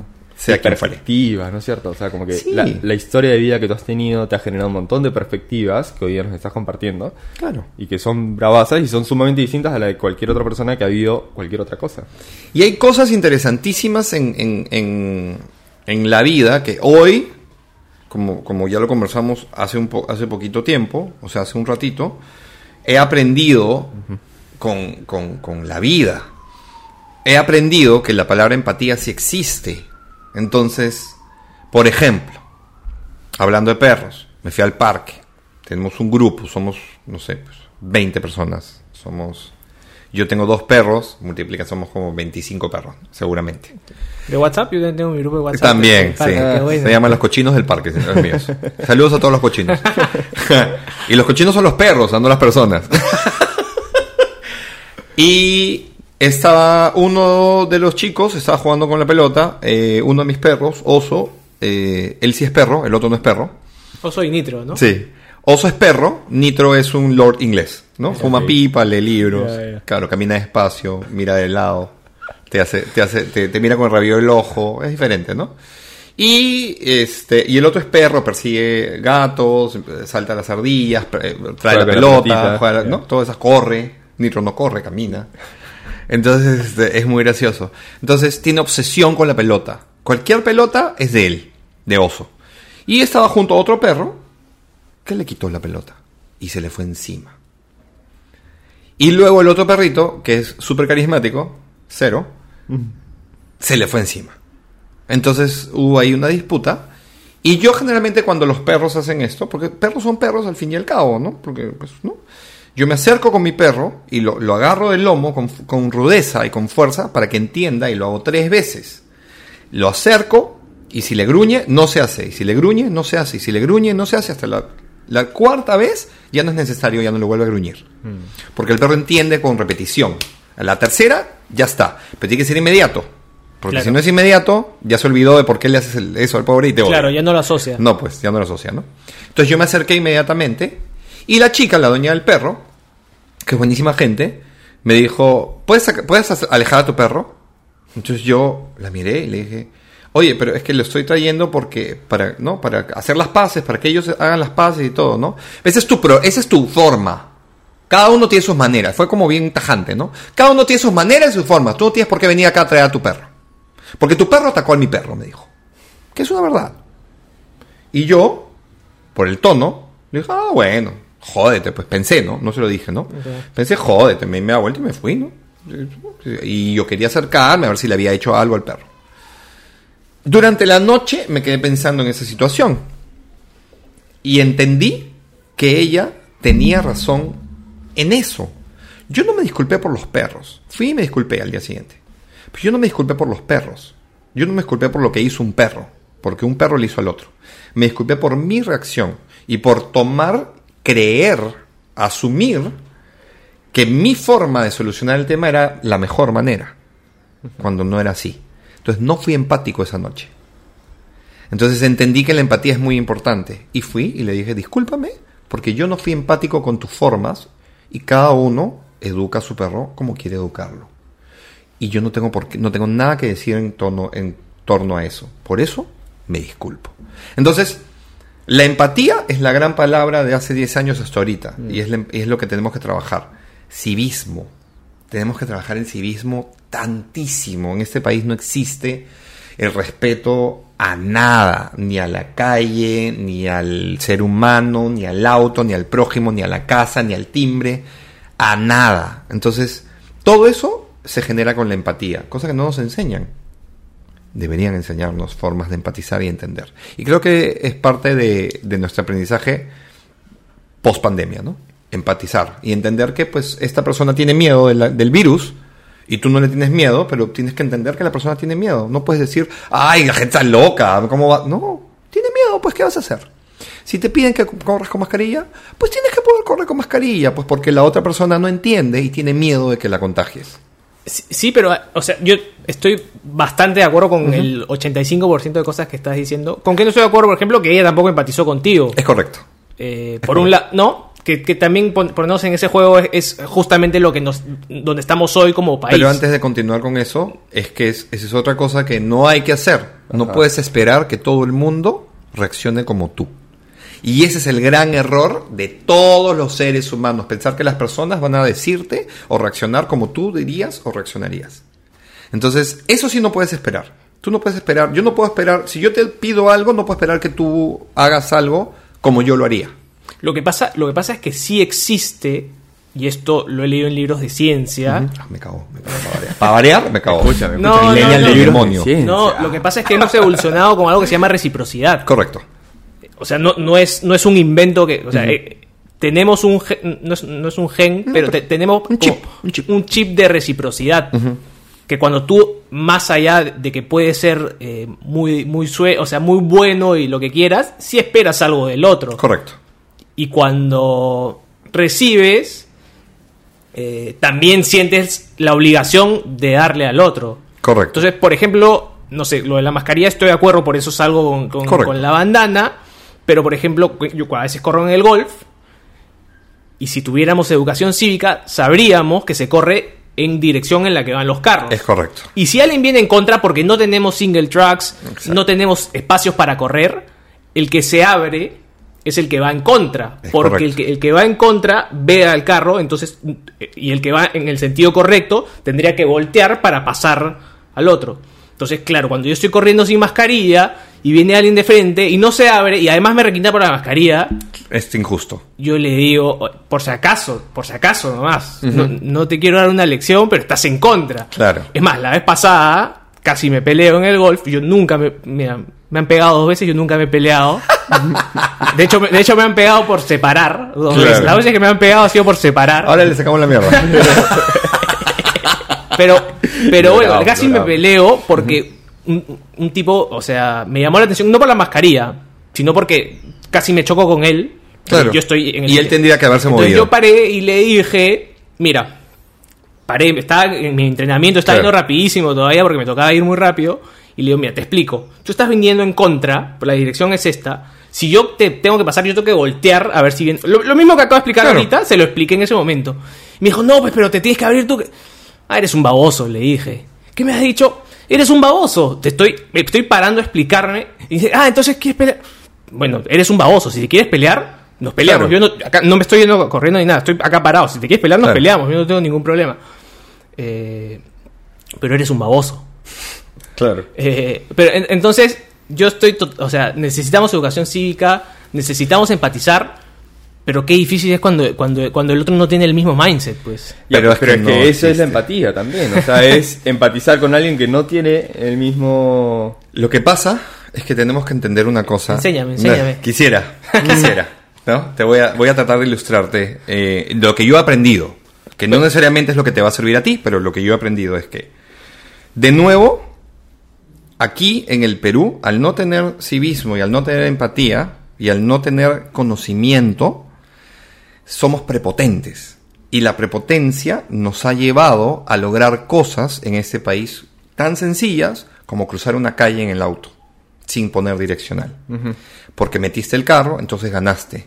Porque llegaste antes a la... Porque, porque te metiste sin que nadie... O sea, porque eras más grande en la cola, entonces te quedaste ahí y nadie te dijo nada. Entonces la prepotencia es algo que nos lleva, nos lleva muy, muy... La tenemos muy adentro. Sobre todo los limeños. No quisiera decir los peruanos. No, pero en provincia también, ¿ah? Sí, también. Sí, también. De hecho, es algo que hemos discutido un montón. Con Rodo, eh, creo que es el tema que más... ha- De hecho, Rodolfo vive en Oxapampa un poco por eso. Claro. Prepotentes, somos muy prepotentes. detesto Lima, yo. Y, y lo otro es que... No, en serio. Sí. Con amor. Sí, sí, sí, pero... Pero la detesto. Es una vaina. Sí. Y lo otro es que nunca, nunca entende, nunca queremos que nadie nos dé lecciones. No, no, no. Nadie tiene el, po- el deber, o sea, ni el poder ni el derecho de darnos una lección. Nadie.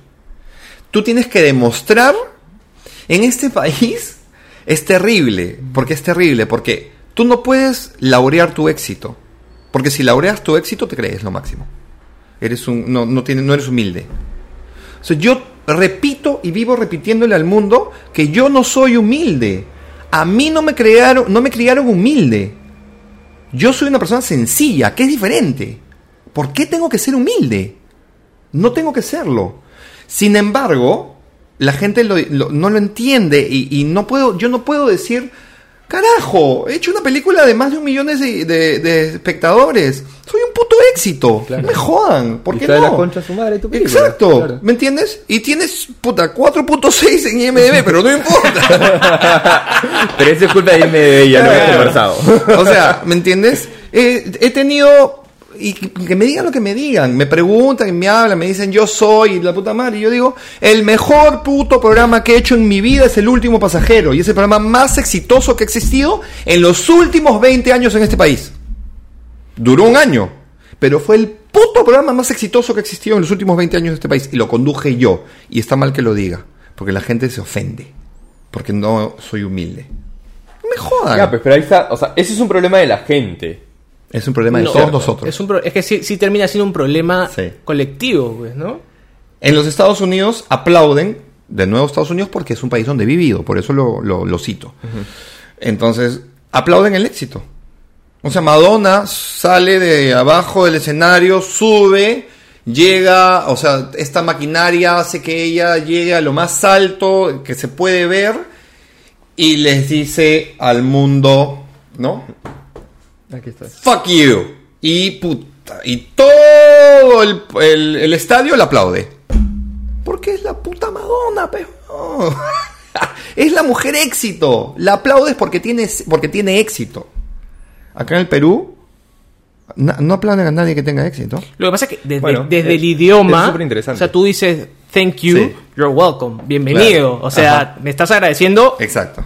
venga para acá. Claro. Y acá es de, De nada. de nada, ¿no? Claro, O sea, claro. No, no, no tienes que agradecerme. Todo ¿no? es negativo. ¿Ah? No hay por qué, no hay por qué. O sea, es de nada, no hay por, no hay por qué. Entonces es una vaina, ¿no? Ya. Volviendo al tema este de, de la empatía y todo, sí, entiendo perfectamente que te joda. Y, y- y porque a mí también me jode. A mí me jode, yo, yo, su- yo dejé manejar. Yo vendí mi carro, hace tres años dejé de manejar porque me peleaba con el que no prendía el direccional, con el que se te cruzaba. Claro. O sea, yo, claro, yo a veces le digo a, a Chris, yo, yo no sé por qué no, Dios me mandó acá, yo debí nacer en Suiza. claro, claro. pero yo sufro, yo sufro mucho, Claro. pero, pero también siento que en, en un momento soy parte de la jungla también, ¿no? Eh, pero, pero creo que a ti te jode de tal manera como la manera que tiene, por ejemplo, Rodo para generar un cambio de conciencia. Entonces, de pronto podrían juntarse, generar una forma de cambio de conciencia, de civismo, y convocar a los que piensan como ustedes, como yo, por ejemplo, y lanzar una serie de eh, situaciones, Iniciativas. iniciativa. Entonces, lo que no quiere decir que todo el mundo tenga que hacerlo o que debas hacerlo. Digamos, no necesariamente es tu deber. Pero si sientes que en algo puedes cambiar el mundo, bienvenido. Yo quisiera cambiar, yo, yo a tu edad quería cambiar el mundo. Y posteriormente me di cuenta que no lo iba a lograr, ¿no? Porque pues es bien difícil cambiar el mundo, ¿no? Porque es cambiar muchos mindsets. Bueno, yo, yo a mi edad quiero cambiar el mundo y ya me di cuenta que no lo voy a cambiar también. Sin embargo, pero creería que con el poder que tienen hoy día ustedes, los más chicos, los millennials, las redes y todo este asunto, sí podrían generar un cambio, no el, no el mundo, pero un pequeño cambio. Creería que lo pueden lograr. Yo ya no quiero cambiar el mundo ya. Bueno, pero eso es válido también.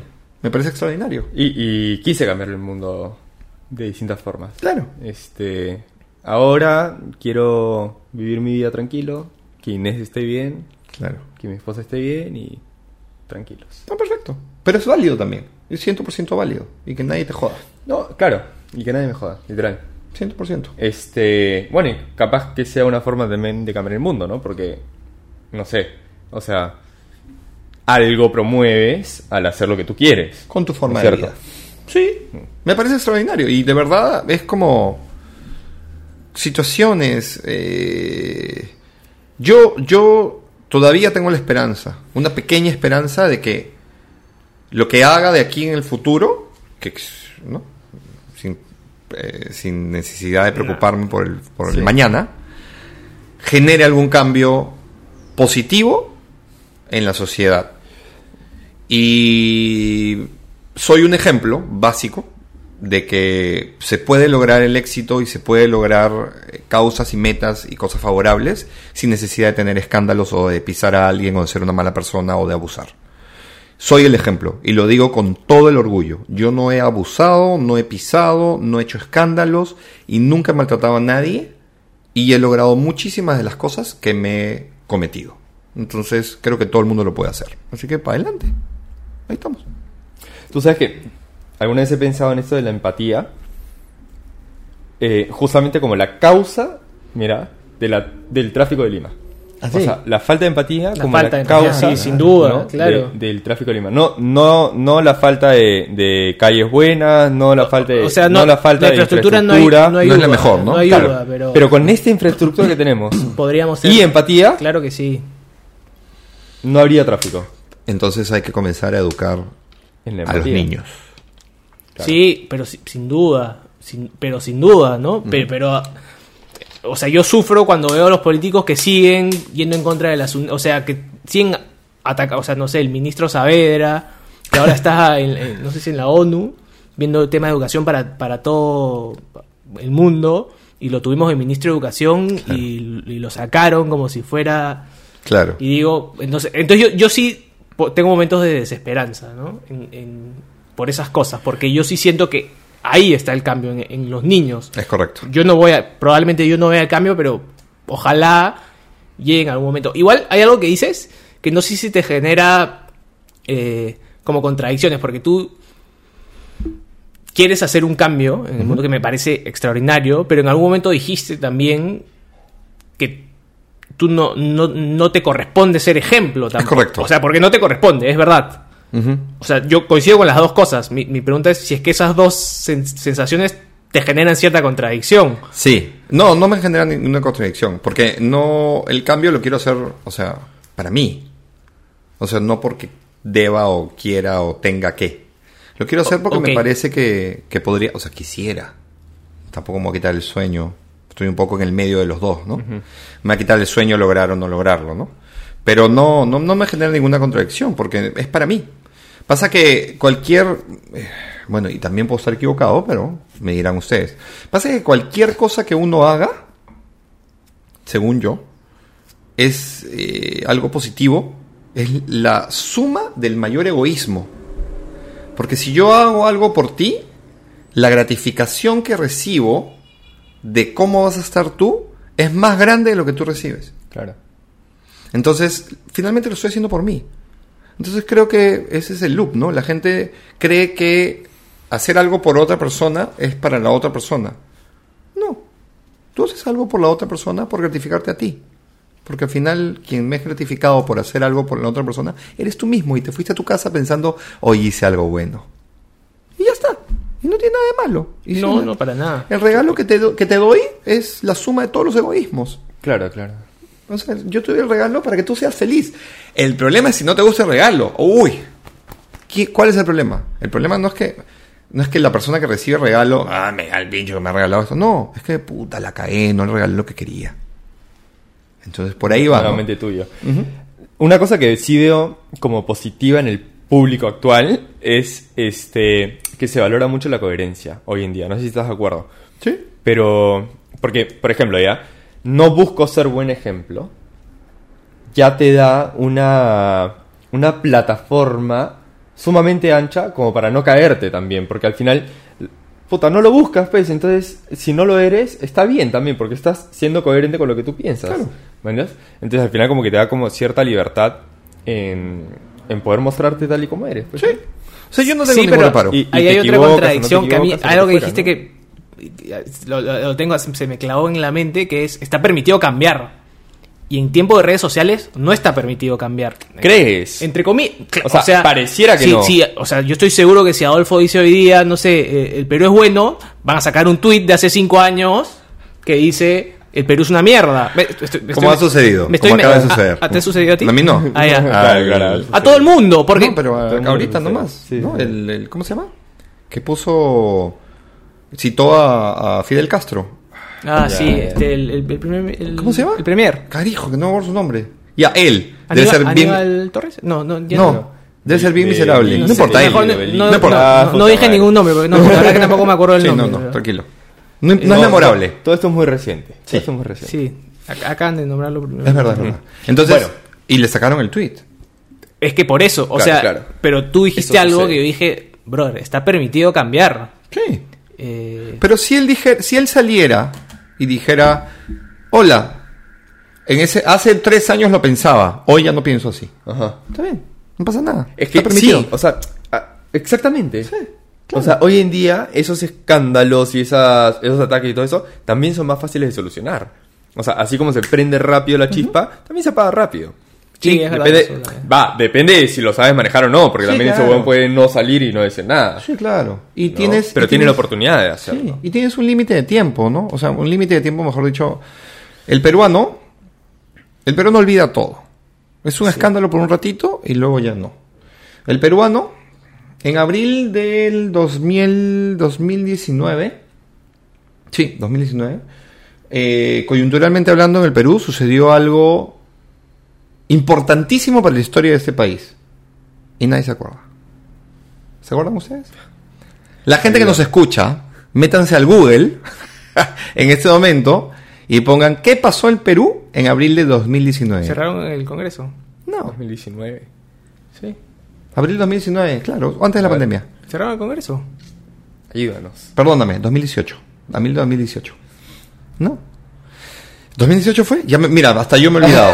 hasta yo me he olvidado, ¿ah? Pero no me, pero no me olvido la situación, no me olvido qué fue lo que pasó. Ya, Se mató un expresidente. claro. Ah. Se suicidó Alan García. Eso es coyuntura histórica mundial. Claro, claro. Ni me acuerdo. Para que, para, o sea, para que no lo metan preso. Eso es un ejemplo. pues, Es, es- es una película. Es una película. 100%. Pero para- Y todo el mundo, un año después, estaban viendo el gran show. el gran show es que, que pasa con la que baila, que se peleó con el marido y la, o sea, que no tiene nada de malo. Pero digo, te- pero no te olvides de lo que es- de la, de la verdad, de la realidad. Me, me ha gustado muchísimo tu, tu forma de ver al peruano. Este, además comparándola con el estadounidense. Yo durante muchos años no viví en el Perú. De hecho, casi toda mi vida adulta no la he vivido en el Perú. Entonces, eh, mi mirada del peruano también es una mirada desde afuera. Y también en comparación con otro país. Claro. Entonces, este, como que tengo ganas de volver a escuchar este podcast, ¿no? O sea, este capítulo para, para cuestionarme sobre la mirada del peruano, ¿no? Y, y esta vaina de que, o sea, de, de la fama, de los famosos, de...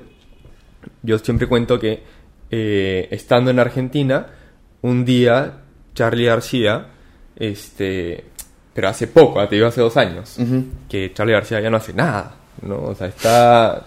está Hace 15 ya no hacía, pero bueno. no hace nada, ¿no es cierto? Este, con las cosas puede hablar. Un día Roy puso en Facebook: Mañana voy a tocar en el Luna Park.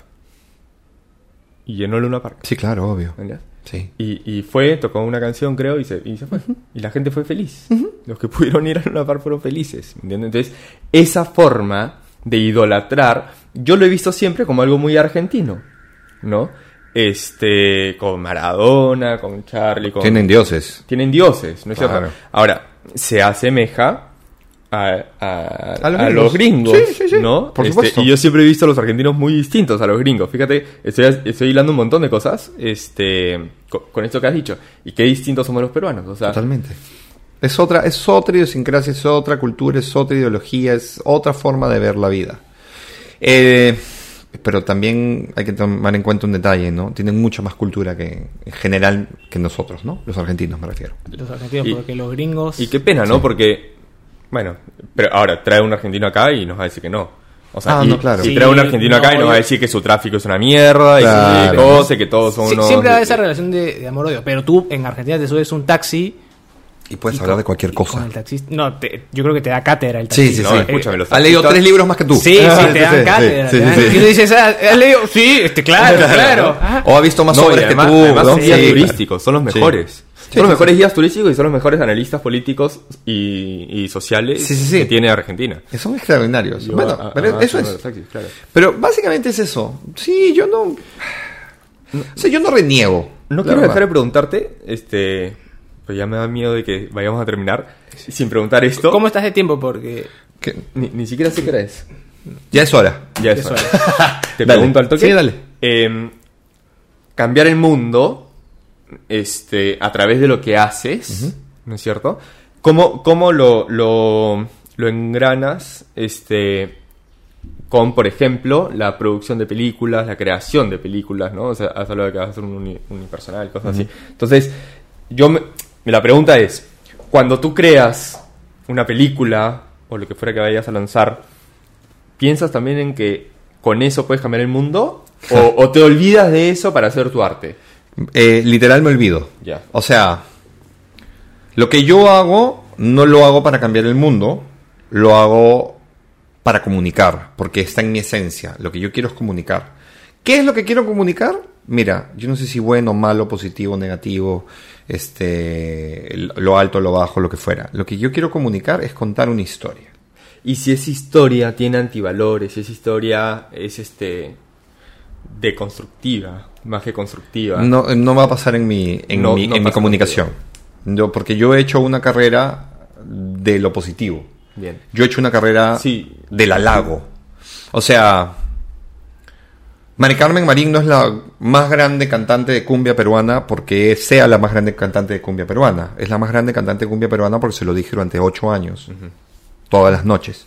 Karen Schwartz no es la mujer más bonita del Perú o la Miss Perú más linda del Perú porque sea la más linda del Perú, sino porque se lo dije durante ocho años, todas las noches. Katia Palma no es la más graciosa del país, sino porque yo se lo decía todas las noches en el programa. Y caló. Y Ricardo Morán no es el mejor productor, ni de lejos, de, ¿me entiendes? Pero es el mejor productor y todo el mundo cree que es el mejor productor porque yo se lo decía todas las noches. El mejor productor de la televisión, Ricardo Morán. La más linda, graciosa, Katia Palma. La más hermosa Miss Perú, Karen Schwartz. La mejor, la dulce princesita, cantante de cumbia. No hay nadie que sea la más estrella de la música en el Perú. La presidenta de la música de la cumbia, Mari Carmen Marín. Si tú se lo repites al peruano todos los días durante 10 años, lo va a calar. Lo que pasa es que ellos nunca me dijeron el mejor conductor. Entonces, si ellos hubieran dicho el mejor conductor, todo el mundo diría que soy el mejor conductor. No me lo tendría que ganar, lo sabrían. o sea, me lo decía Mari Carmen, ¿ah? Porque ella sí no es. es Y el Perú lo sabe igual. no, todo bien, digo, pero, pero es parte de, ¿no? Yo he construido una carrera de el halago, yo he construido una carrera del, del sacar lo positivo de la persona no de lo negativo. Y eso es lo que nace de ti y por Sí. eso no tienes ninguna preocupación Exacto. con que lo que con que desconectes simplemente el cable de cambiar el mundo e igual vas a cambiar el mundo. Trataré. ¿O trataré? O sea, siempre, siempre tratando de que, de que lo que se haga, o sea, el cambio sea positivo. Eso es nada más. O sea, trata. Igual puedes cambiar el mundo haciendo cosas malas. También.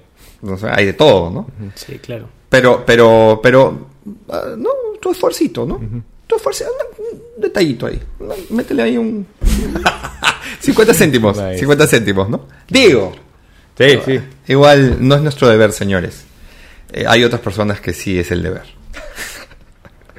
Bueno, yo, yo, quiero cerrar con un mensajito. Es cuando tengas algo para comunicar o para presentar, eres bienvenido. Yo no así como Rodolfo. No, cuando te vas a comunicar, voy a, invitar a, voy a invitar a Claudio Pizarro. por Se si acaso. pasó.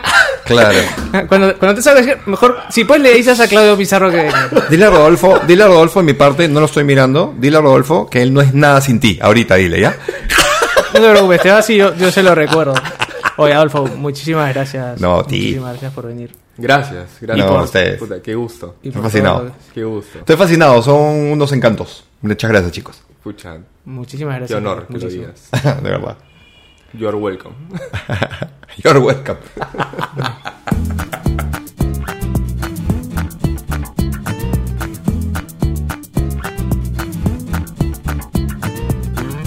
Bueno amigos, hasta acá llegó un episodio más de Unboxing Podcast. Nos divertimos muchísimo grabando con Adolfo, así que esperamos que ustedes también se hayan vacilado bastante. No sé si esta parte sea necesaria, pero cumplo con el protocolo. A Adolfo lo pueden encontrar en Instagram como Adolfo Aguilar B, con B chica al final. Ahí pueden ver eh, todos los proyectos en los que está trabajando. Sube un montón de contenido, sube un montón de fotos. Es súper entretenido, así que si no lo sigan, vayan a seguirlo ya.